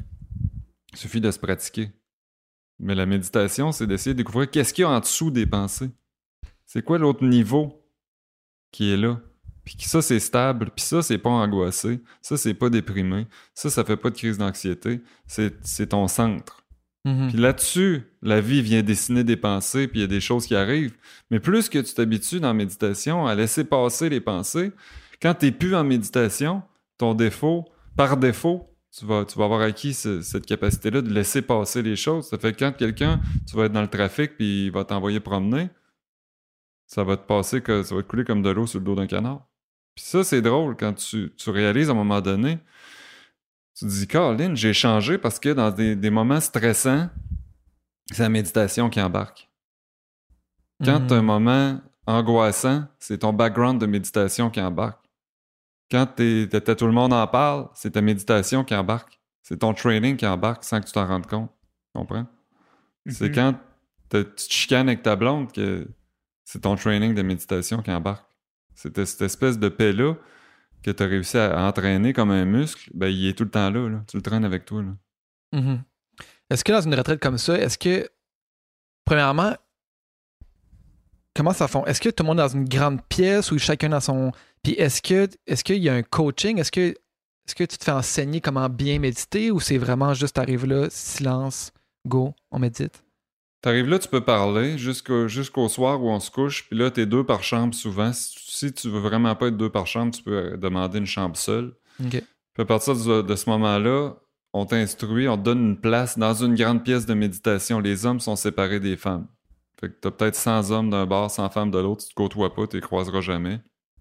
Fait que t'as une grande salle de méditation, on t'attribue une place euh, au hasard dans la salle de méditation. Puis ça, ça va être ta place, t'as ton coussin, t'as, ton, t'as un petit banc, tu sais, tu peux te servir, là, tu peux t'arranger comme tu veux pour être confortable.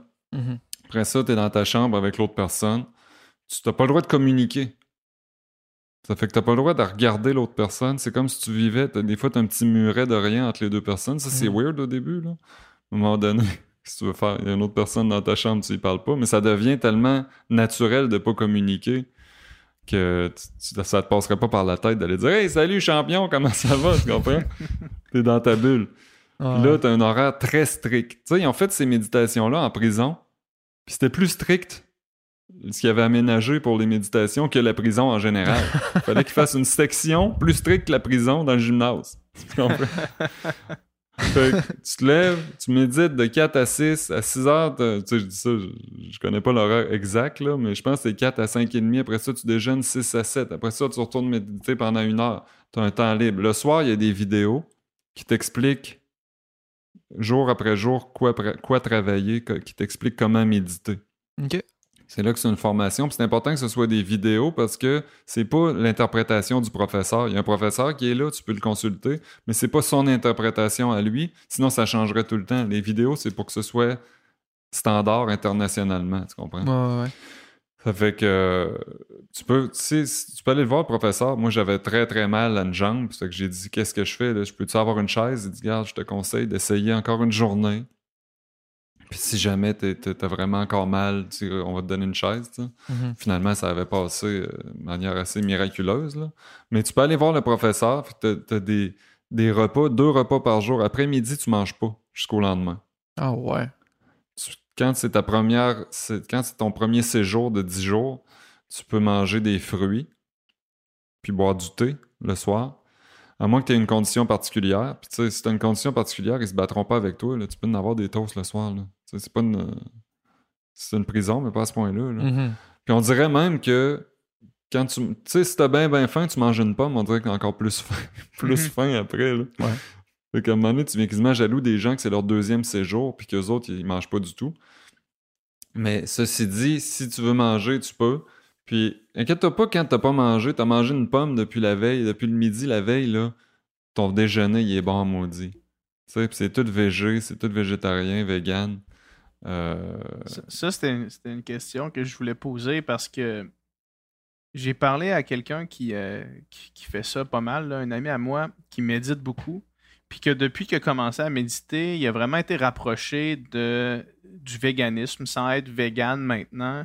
Euh, il est végétarien à 100%. Puis il a, ses, il a ses poules, il a fait venir ses poules, il habite dans le nord, il, a fait, il a, il a ses poules, il fait ses œufs. Puis euh, puis lui, il dit que ça, se rapprocher de lui, puis comprendre.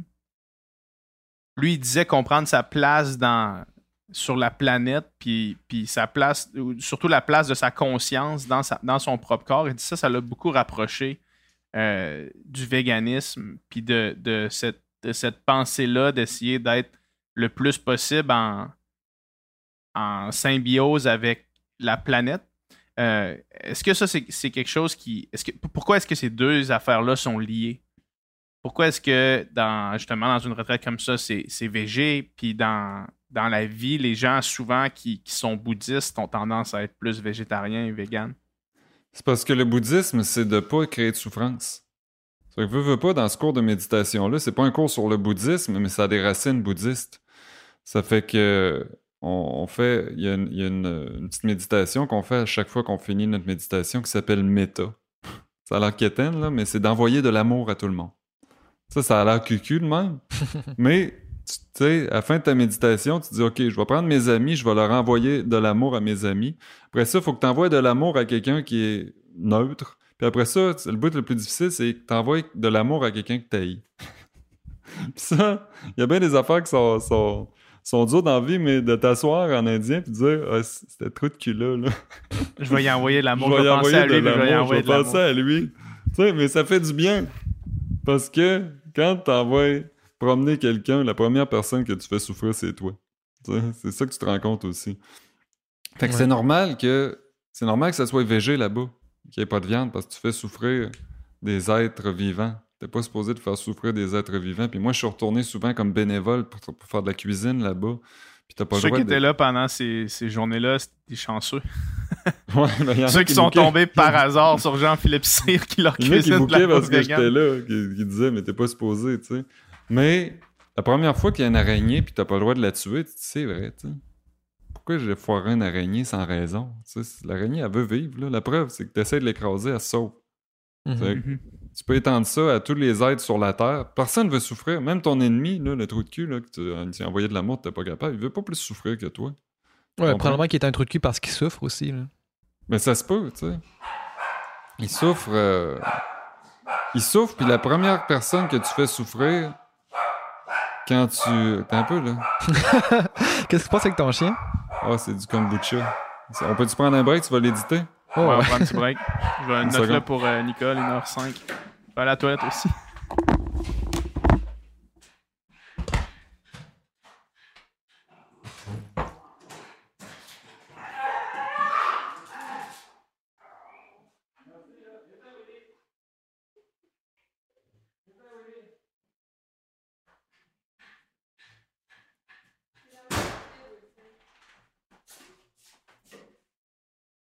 Right, okay.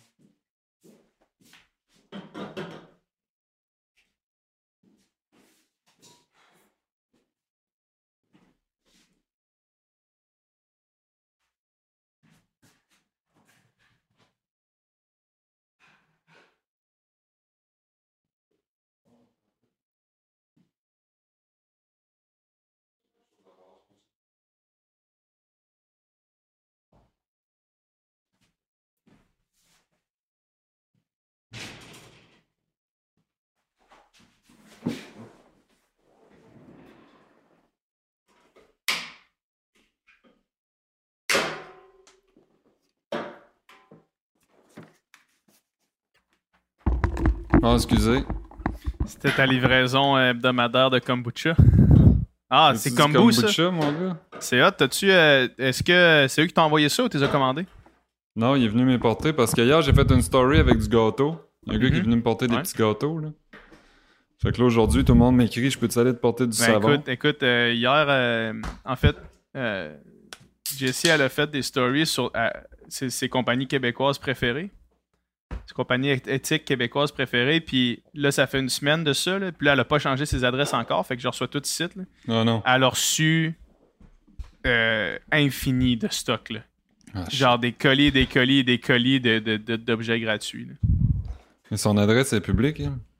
Non, sauf que dans le fond, euh, c'est des compagnies qui font affaire avec des. euh, avec des. Ben, en fait, avec notre, notre agent. Puis notre agent, il dit OK, ça. du stock gratuit, il donne l'adresse. Mhm. Alright. Shit. On repart ça? Je suis- je suis fasciné euh, en passant par notre conversation. Ouais, c'est le fun. C'est où que tu veux qu'on reprenne? Euh, ben, dans le fond, c'est ça. Tu étais en train de- d'expliquer pourquoi est-ce que, est que le, le, le véganisme, cette pensée-là, tu sais, de pas euh, faire de mal aux autres, euh, comment est-ce que ces deux choses-là sont liées, tu sais? Puis euh, je pense que tu l'avais bien expliqué euh, en, en disant que, que c'est juste de de pas faire de mal. Puis, puis cette, cette idée-là, euh, depuis que je suis vegan, parce que là, ça, ça commence à faire un petit bout, ça commence à faire, euh, tu sais, proche... euh, proche 3 ans, là, que, que j'approche mon anniversaire de 3 ans. Puis, euh, puis on dirait que depuis que je suis vegan, je, je le, je le sens un peu, ça. Je me sens mieux par rapport à la planète. J'aime pas plus nécessairement les animaux parce que moi, je suis pas un. Tu sais, j'ai jamais été un fan d'animaux. J'ai jamais vraiment aimé. Tu sais, premièrement, j'étais allergique aux chiens puis aux chats. Euh, puis, tu sais, je veux dire, ça n'a jamais été une, des choses. Tu sais, j'ai pas besoin. Je, ressens pas le besoin d'avoir euh, tu un animal euh, avec moi. Sauf que de savoir que que je crée pas de souffrance ou que j'en crée moins, je me sens vraiment mieux avec cette idée-là. Juste au quotidien, tu sais. Ben, je pense que si tu créais la souffrance d'une manière directe, tu sais, tu le ressentirais plus que tu créais de la souffrance. Si t'es obligé d'aller égorger un cochon pour manger, Mhm. tu dirais, ça- tu l'aurais d'en face. là. Tu dirais, OK, je crée de la souffrance.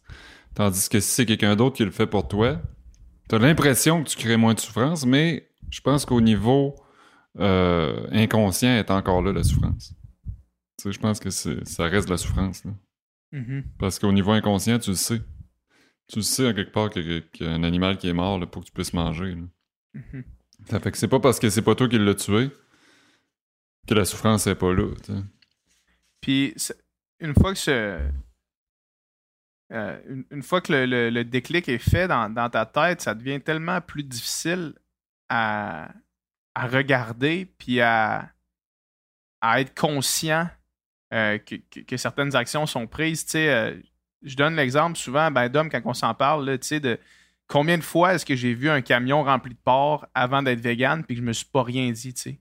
Mhm. Puis, puis depuis que le déclic s'est fait, quand je vois ce camion-là, puis je vois leur museau à travers les grilles, ça me décalisse complètement, tu sais. Mm.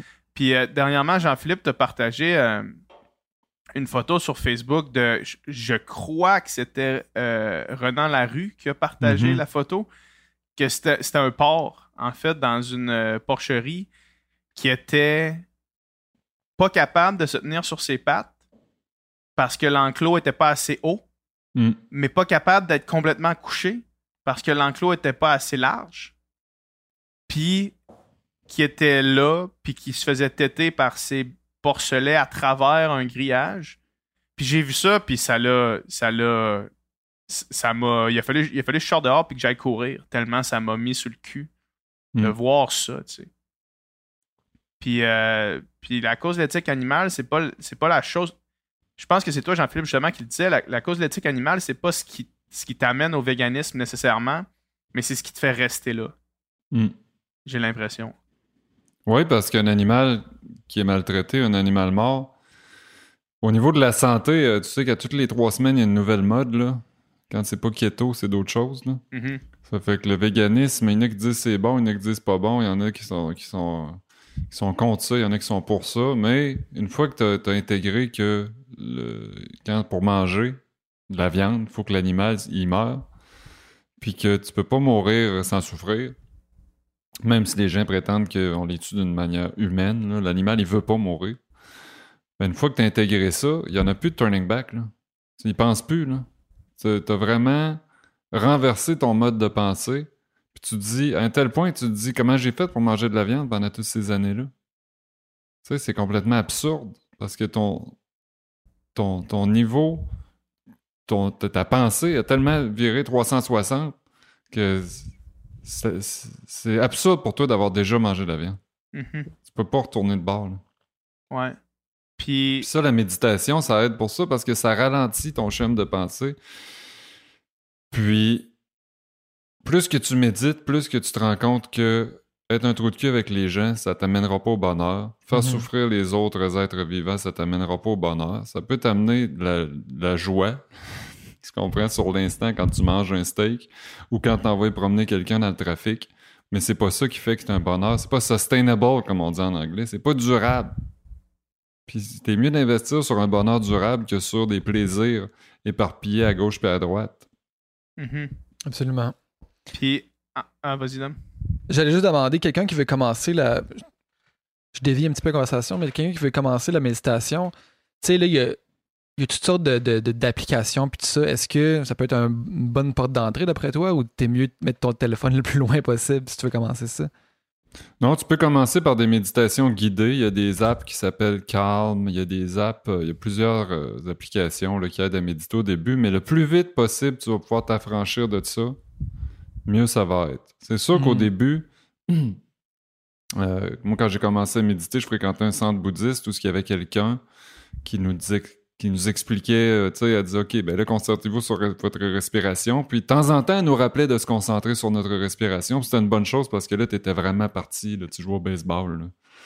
Mhm. Mais le plus vite possible, tu vas arriver à, à t'affranchir de ces applications-là. Ah Mieux que ça va être. J'ai l'impression qu'il y a quelque chose de contre-intuitif, tu sais, dans- ou de, de paradoxal, dans le sens que moi, pour moi, mon téléphone, c'est une source de, de stress quand même, là, tu sais. euh, Puis, justement, quand tu veux méditer, tu veux essayer de réduire ton, ton niveau d'anxiété. Fait que là, d'avoir, d'avoir ton téléphone juste à côté, qui peut avoir un message qui rentre ou n'importe quoi, quand tu essaies de méditer, ça me paraît un petit peu euh, Non, contre-productif. c'est ça, c'est contre, contre-intuitif. Mais la méditation, c'est aussi. Si tu médites, automatiquement, il va y avoir du bruit. Là, tu sais, on vit Ouais. en ville souvent, là, ça fait qu'il va y avoir un oiseau à un moment donné. Puis, tu l'as pas entendu avant de commencer à méditer, là, mais le maudit oiseau, c'est sûr, aussitôt que tu commences à méditer, il vient s'installer sur le bord de la fenêtre. Mais la méditation, c'est ça aussi, c'est d'apprendre à dealer avec l'oiseau, c'est d'apprendre à dealer avec la mouche Mhm. qui vient se poser sur ta, sur ta tête, puis c'était tout le temps la même motadite mouche. Là. C'est que c'est aussi, c'est aussi d'observer ça sans juger. C'est d'observer l'oiseau sans juger, c'est d'observer la mouche sans juger. C'est d'observer qu'il y a peut-être un, un, message qui va rentrer sur ton téléphone, puis juste ça, de pas te garrocher pour regarder c'est qui, c'est déjà, c'est déjà un travail. Tu fais travailler ton muscle, ton muscle de ouais. méditation. tu sais. Il doit y avoir des choses que tu- qu'après le recul tu sais, de, de la méditation, justement, tu sais, on en parlait tantôt, mais qui- des trucs qui nous, qui nous dérangeaient ou qui te dérangeaient, puis qu'après ça, tu te dis c'est tellement absurde que cette affaire-là m'atteignait, tu sais. T'en as qui sont dérangés parce qu'ils aiment pas la coiffure à Vernon Cloutier à TV, là, tu sais, ou des affaires de même. Là. Tu te dis c'est quand même drôle pareil, c'est quand même absurde d'être, d'être affecté, dérangé par des choses aussi banales, là, tu sais, anodines. Mais ça, c'est ton hamster qui parle. C'est ton petit hamster là, qui court dans ta tête, puis qui juge tout le monde, puis qui regarde, puis qui dit ça a-tu pas d'allure, ça, puis regarde, dis donc, puis regarde le don, lui, puis regarde le don, elle, puis je, je serai jamais aussi bon que ça, ou ils sont meilleurs que moi, ou je suis meilleur qu'eux autres. Ou... Tu sais, c'est tout ça que tu calmes Mhm. quand tu médites. Parce que tu te concentres sur ta respiration, puis tu laisses aller ces pensées-là. Fait que si tu réussis à les laisser aller quand tu médites, dans ta vie de tous les jours, ça va devenir ça va devenir farfelu. Puis moi, je me suis rendu compte dans le trafic, j'étais vraiment pas euh, bon pour, euh, pour me calmer le pompon en auto. Tu sais, j'étais. J'avais tendance là, à faire de la vitesse puis à, à vraiment me frustrer dans le trafic. Ouais. Puis ça, c'est quelque chose que tu remarques après, tu te dis Waouh! Je suis en auto, puis des fois, la radio est même pas ouverte, t'as même pas de musique, t'as rien. Tu dis, hey, ça fait une demi-heure que je roule, j'ai pas un son, Puis je suis bien, tu sais. C'est ça qui est, magnifique aussi, c'est que tu atteins un niveau de bien-être. Si tu pratiques la méditation régulièrement, tu atteins ton, ton niveau, ton standard, là, tu ton, niveau par défaut, il va être plus calme qu'avant. Mhm.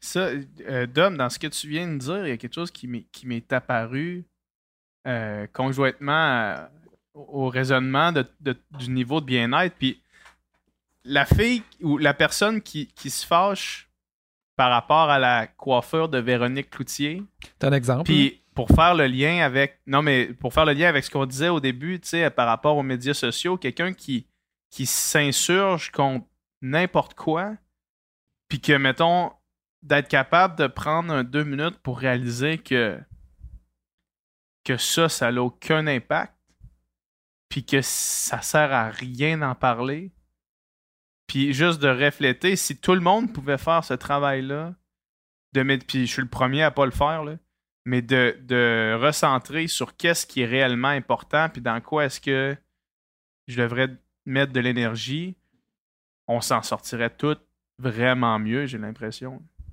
Puis le fait de, de s'insurger contre la, la- la- la coiffure de n'importe qui, ça dure pas Celle de. Jean-Philippe Cyr quand il a fait seul chez eux. C'est moi, je suis rendu barbier, moi. C'est là que je prends les rendez-vous. Mais ça dure pas longtemps. C'est ça qu'on se rend compte aussi quand on médite, c'est que tout a un début, tout a un plateau, puis tout redescend.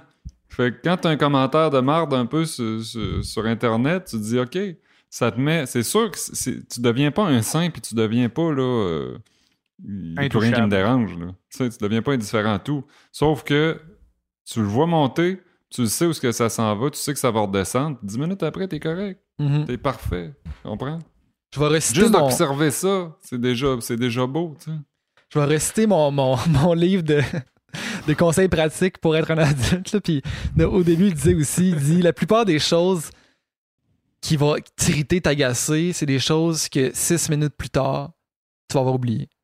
Ben oui. Il dit, fait puis il dit, le livre dit, tu sais, essaie de, de, de te poser la question quand quelque chose te dérange. Est-ce que c'est quelque chose qui va me déranger pendant six minutes, six jours ou six mois ou six ans, tu sais? Puis là, peut-être Mm. les choses qui vont te déranger pendant six mois ou six ans, agis sur ceux-là, mais les trucs que tu sais que six minutes après ou même six jours après, tu vas passer par-dessus, peut-être faisant pas trop un plat, tu sais. Exactement.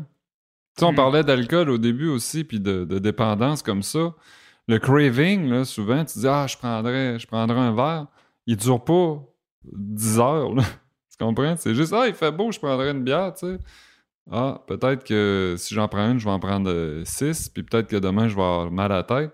Ça fait que tu fais juste dire, cette bière-là, je vais attendre 10 minutes, voir si j'ai encore envie de la prendre, une demi-heure, puis ça passe. Mhm. Mhm. C'est la même chose quand tu essaies d'arrêter de fumer, ça passe. C'est des cravings, ça fait juste passer. Puis notre vie, c'est juste des cravings.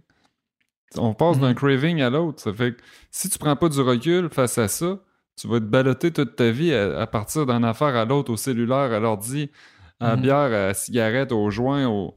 euh, on va le faire, tu sais. Ça finit plus quand t'es. La première chose que tu apprends dans une méditation, dans une retraite de méditation, c'est que tu t'assis là puis tu vis avec tes pensées. C'est l'affaire que tu as plus toujours eu peur de faire. C'est de rester en contact, de rester là tout seul avec toi-même. Mhm. C'est pour ça que c'est tellement puissant.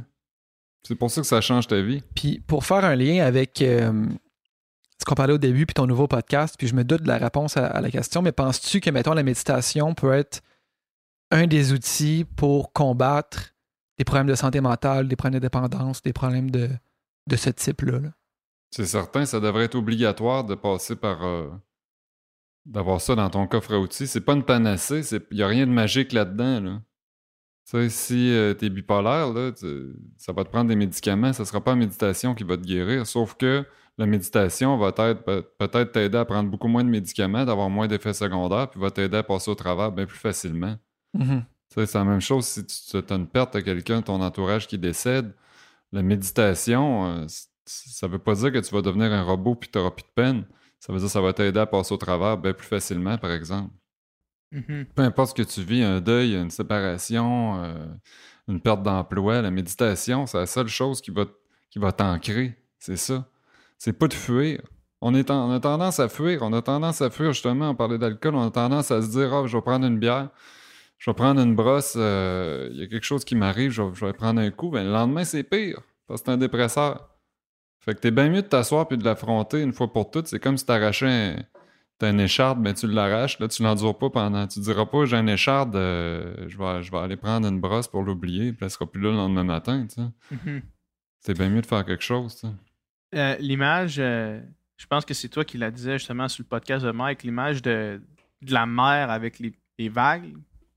C'est-à-dire, t'es- toi, t'es es la mer, puis les, les émotions, c'est les petites vagues, mais ils finissent tout le temps par refinir, tu sais. Puis hier, à, à Tout le monde en parle, je pense que Dr Arruda dit quelque chose qui, qui, qui s'applique un petit peu à, ce concept-là pour éviter des conflits inutiles. Il dit quand t'es fâché, prends pas de décision, laisse redescendre la colère avant Mhm. de, de prendre action sur quelle est la prochaine étape. Puis le même principe pour, euh, pour, pour toutes les émotions. En fait, quand tu réalises que toutes les émotions sont des vagues, d'agir au sommet de la vague, c'est possiblement pas la meilleure façon d'agir. tu sais. Oui, puis on s'identifie à nos émotions. Quand on ressent de la colère, on devient de la colère. Ouais. Tu comprends? Ouais. On n'est pas. Quand, quand tu médites, tu te rends compte qu'il y a quelque chose en dessous de ça. La colère, c'est un nuage, toi, t'es le ciel. Ça fait que la colère, elle va arriver, elle va être là. Tu peux pas, tu peux pas nier qu'elle est là, la colère, parce qu'il y a des affaires que tu peux être légitimement en colère dans la vie. là. Mhm. Sauf que ta colère, tu peux l'observer, puis d'a- d'avoir un certain détachement. Comme ça, elle prend pas possession de toi. L'émotion, tu viens pas overwhelmed. Tu deviens pas, tu deviens pas l'émotion. Tu es conscient que l'émotion est là, mais tu t'identifies pas à l'émotion, tu prends du recul. C'est ça la méditation, c'est de prendre du recul. Mhm. La colère, c'est une émotion que, Qui est valorisé. qui, est, qui est valori- qui est, pour beaucoup de gens est, est perçue comme une, une émotion positive. Ben. Puis y a, y a- dans un de mes films préférés, c'est une de mes, de, mes, de mes lignes de films préférés, justement, c'est dans. Le film s'appelle Before Midnight, tu sais, puis c'est un couple qui s'engueule, tu sais, puis justement, le gars, il dit ça, il dit Tu vois la colère comme une émotion positive, puis moi non, puis elle, justement, la, pour ce personnage-là, la colère, c'est comme un moteur, puis c'est comme quelque chose qui va faire, ben, je suis en colère contre telle injustice, je suis en colère contre ci, ça me fait agir, tu sais. Puis l'autre personnage est, est en désaccord avec ça, mais, mais, mais souvent, justement, c'est ça, tu sais la colère va être, va être valorisée d'une certaine manière. Puis, C'est valorisé parce qu'on dit qu'il faut que ça sorte. Surtout pour les hommes, c'est valorisé la, la colère. Une femme qui est fâchée, souvent le monde va dire Ah, c'est une crise de folle. Tu comprends? Parce qu'elle n'est pas capable de contrôler ses émotions. C'est dommage, mais c'est ça. C'est, mal vu de se mettre en colère. Chez les hommes, c'est comme bien vu. Ah, ben oui, c'est, c'est viril, hein? mhm, Mais si c'était si sain que ça, la colère, tu te sentirais pas coupable après avoir exprimé ta colère. Parce que c'est bien rare que tu vas exprimer ta colère, tu vas envoyer promener quelqu'un, puis une demi-heure après, tu te sentiras pas coupable. Mhm. mhm. C'est vrai, C'est- ça. C'est invariable. Essayez là à la maison. Envoyez promener quelqu'un, là, mettez-vous ben en maudit. Puis c'est aussitôt que ça retombe, ben, t'aurais été bien mieux d'observer la colère qui monte puis savoir qu'elle redescend plutôt que de te laisser aller à la, co- à la colère. Puis ça, c'est- dans le bouddhisme, le bouddhisme, ça a des, racines asiatiques. Les Asiatiques, eux autres, la colère, c'est vu comme une perte de contrôle. C'est pas vu comme quelque, quelque chose qui est fort, c'est vu comme quelqu'un qui est pas capable de se contrôler. Tu sais, c'est. C'est différent, là. Hmm. Euh, Jean-Philippe, on veut pas utiliser toute ta, toute ta journée, mais euh, je voulais aborder une dernière chose avec toi. Euh, en ce moment, il y a, il y a beaucoup de. ben, à, cause du confinement, les exports et les imports ont beaucoup euh, réduit. Puis il y a beaucoup d'animaux euh, en ce moment dans les élevages qui vont être euthanasiés parce qu'ils ne seront jamais amenés à l'abattoir. Pour moi, ce que ça, ça démontre, c'est un problème dans notre, dans notre système, dans notre, dans notre façon de, de- de fonctionnement. Et on voit des, des litres et des litres de lait qui sont vidés dans des égouts parce que y a- on peut pas, les personnes les achètent. Euh, quelle est ta lecture de cette situation-là? Ben déjà que c'est pas. C'est pas correct selon moi qu'on abatte des animaux, mais là qu'on les euthanasie, puis qu'on les enterre, puis que personne les consomme, c'est encore, tu sais. C'est terrible. C'est terrible. Mais faut pas oublier que c'est terrible. Ils seraient morts pareil, ces animaux-là. là. Ouais. Ça. Fait que Ouais. c'est terrible dans tous les cas. Là, les gens, c'est comme s'ils se réveillaient et disaient Ah, il y a du gaspillage alimentaire. Gaspillage alimentaire, il y en a tout le temps eu. À l'épicerie, qu'est-ce que tu penses qu'ils font avec les, euh, les- la viande qui est pas vendue? Là? Il 30 reste pas là. quasiment 33% de la viande qui est en épicerie est jetée. Ben, ça veut dire que 33% des animaux qu'on abat, soit 150 000 euh, porcs par euh, 800 millions d'animaux par année au Canada, tu sais, c'est des animaux, il y en a le tiers qui sont morts pour rien. Là, tout d'un coup, on s'insurge à cause qu'on va être obligé, euh, obligé de les euthanasier. Ils s'en allaient à la même place, là. Mhm. Mhm. Mais ça nous met dans la face aussi que pour l'industrie, je veux dire, un animal, c'est un bien comme un autre. c'est déjà dommage qu'on va- qu'on va, mettons, euh, envoyer des, des- des cargaisons d'auto- d'automobiles euh, dans un champ quelque part puis ne seront jamais utilisés ou qu'on jette ci, qu'on jette ça parce que c'est du gaspillage. Mais là, c'est des, c'est des êtres vivants, tu sais. Puis c'est c'est comme, si- c'est comme si c'était la- pareil. tu sais, bon, on n'a pas besoin, mais on va les jeter, tu sais. Mais c'est des meubles. Mhm. C'est ça le problème d'une société, c'est qu'on considère certains animaux comme des meubles, comme des biens de consommation jetables. La seule valeur qu'ils ont, c'est le prix. C'est ce que ça peut rapporter, puis ce que, ça coûte à élever versus que, ce- le prix qu'on le vend. Mais c'est des animaux. Certains animaux, pas tous les animaux. Ouais, si on ça. traitait les chiens comme on traite les cochons, euh, il y en aurait, ça passerait aux nouvelles. là. La, pho- la photo, justement, que je parlais tout à l'heure, tu vois que un- si c'est un chien dans cette situation-là, euh, la police débarque. Ben oui, la truie qui est pas capable de se tourner sur le côté, qui est pas capable de se lever debout. Si je mettais mon chien dans une cage qui est trop petite pour lui, euh, la SPA débarquerait chez nous, ce serait pas long. là. Mhm. Mais un porc, c'est normal que ça vive comme ça. Mais, mais, pourquoi, qu'on, pourquoi en fait ça arrive ça? Parce que les gens continuent de manger. là? Pourquoi, pourquoi Parce que, c'est les exports. Le porc, c'est pas Ah. du porc du Québec. Fait que c'est le, le porc, la plupart, la plupart du porc qui est fait au Québec s'en va en Chine. Puis en ce moment, les exports sont vraiment ralentis. Puis euh, la demande est beaucoup moins grande. Fait qu'on est pris avec des provisions de porc à, à l'infini. Puis le monde pour le lait, par exemple, le lait, c'est juste qu'au Québec, on consomme vraiment moins de lait pendant une période de pandémie. Moi, les gens consomment moins, les restaurants sont fermés. Ouais. Tu sais, c'est une bonne chose que les gens consomment moins de viande. Là. Ouais. Tant mieux, là, ils vont peut-être arrêter d'en produire. Puis moi, je, je sais pas si vous êtes comme moi, mais moi, je suis certain que dans une société qui va être plus évoluée que la nôtre, à un moment donné, on évolue en tant que société. là. on n'est plus barbare. Là. On, de moins en moins barbare. Les, les- les gens sont de plus en plus éveillés au- à la souffrance animale. Moi, je suis certain que dans une société euh, pas si lointaine, il n'y en aura plus d'animaux qui vont souffrir. là. On va regarder dans les livres d'histoire, on va se dire, t'en rappelles-tu dans le temps qu'ils mangeaient des animaux, tu sais? On va dire. C'est absurde, là. Tu penses que ça va disparaître si complètement? longtemps que ça. Ah ouais, OK. Dans notre société, je suis certain que ce sera, sera pas si long que ça. Quand je regarde les jeunes, il y a de plus en plus de jeunes qui sont végés. Euh, Moi, j'ai l'impression, tu sais, mettons en ce moment, euh, chez les. Je pense que chez les moins de 24 ans, c'est vraiment un pourcentage élevé de la population qui est végétarien. Euh, Puis, j'ai l'impression que quand ces gens-là vont être rendus à des positions, pas des positions de pouvoir, mais des positions décisionnelles, hmm. j'ai l'impression que c'est là va- qu'on va vraiment voir le, le switch s'opérer. Mais c'est que ça va devenir la norme. Ouais. Être vegan, être végétarien, ça va devenir la norme. Fait que tu vas être un paria. Ça va être comme la cigarette. La société s'en va là parce qu'on part d'une société qui est complètement barbare dans les années 1800. On pendait du monde, là. Ça fait pas longtemps, là. On pend plus du monde sur la place publique aujourd'hui, là. C'est vrai que ça fait pas si longtemps que ça. Ça fait pas longtemps. C'est nos L'esclavage, arrière-grands-parents. ça fait pas si longtemps que ça. Mais non, c'est nos arrière-grands-parents. Mhm. C'est- En date d'une génération, il y en a des choses qui, se peuvent, se, qui peuvent se produire, surtout avec les médias. là. Tout le monde a accès à l'information aujourd'hui. Mhm.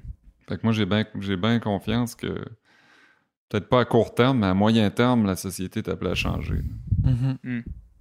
Pour le mieux. On, on espère. On espère. Hey, merci beaucoup, Jean-Philippe. C'était vraiment super Merci intéressant. les amis. Allez faire une petite retraite de méditation quand ça va réouvrir à Vipassana. Googlez ça, Vipassana. Ben, vous allez tomber ouais. là-dessus, c'est gratuit. J'y pensais avant de te parler, puis j'y pense encore plus maintenant. Il y a des longues listes d'attente, par exemple. hein. Ah ouais, c'est vrai? Ouais, ça va ouais. me donner le temps de commencer à méditer jusqu'à me rendre à 30 Ça, minutes tu par vas jour. pouvoir te pratiquer. Quand t'es Exact. rendu à 30 minutes, lâche-moi un call. Fait qu'on invite le monde aussi à checker tes podcasts puis tes, Ouais. tes, tes recettes. Ben oui, mon nouveau podcast, Comment ça va, que ça s'appelle, disponible partout. Mon podcast, Le Jean-Philippe Show, où on parle de véganisme, mes livres de recettes, euh, mes plats préparés chez IGA, Rachel Berry, en tout cas. Vous savez où me trouver. Ton site web, la cuisine de Mon Jean-Philippe. site web, La Cuisine de Yes. Jean-Philippe. All right. Yes, hey, merci beaucoup. Merci. Salut, bye, Bye bye. merci. Bye bye.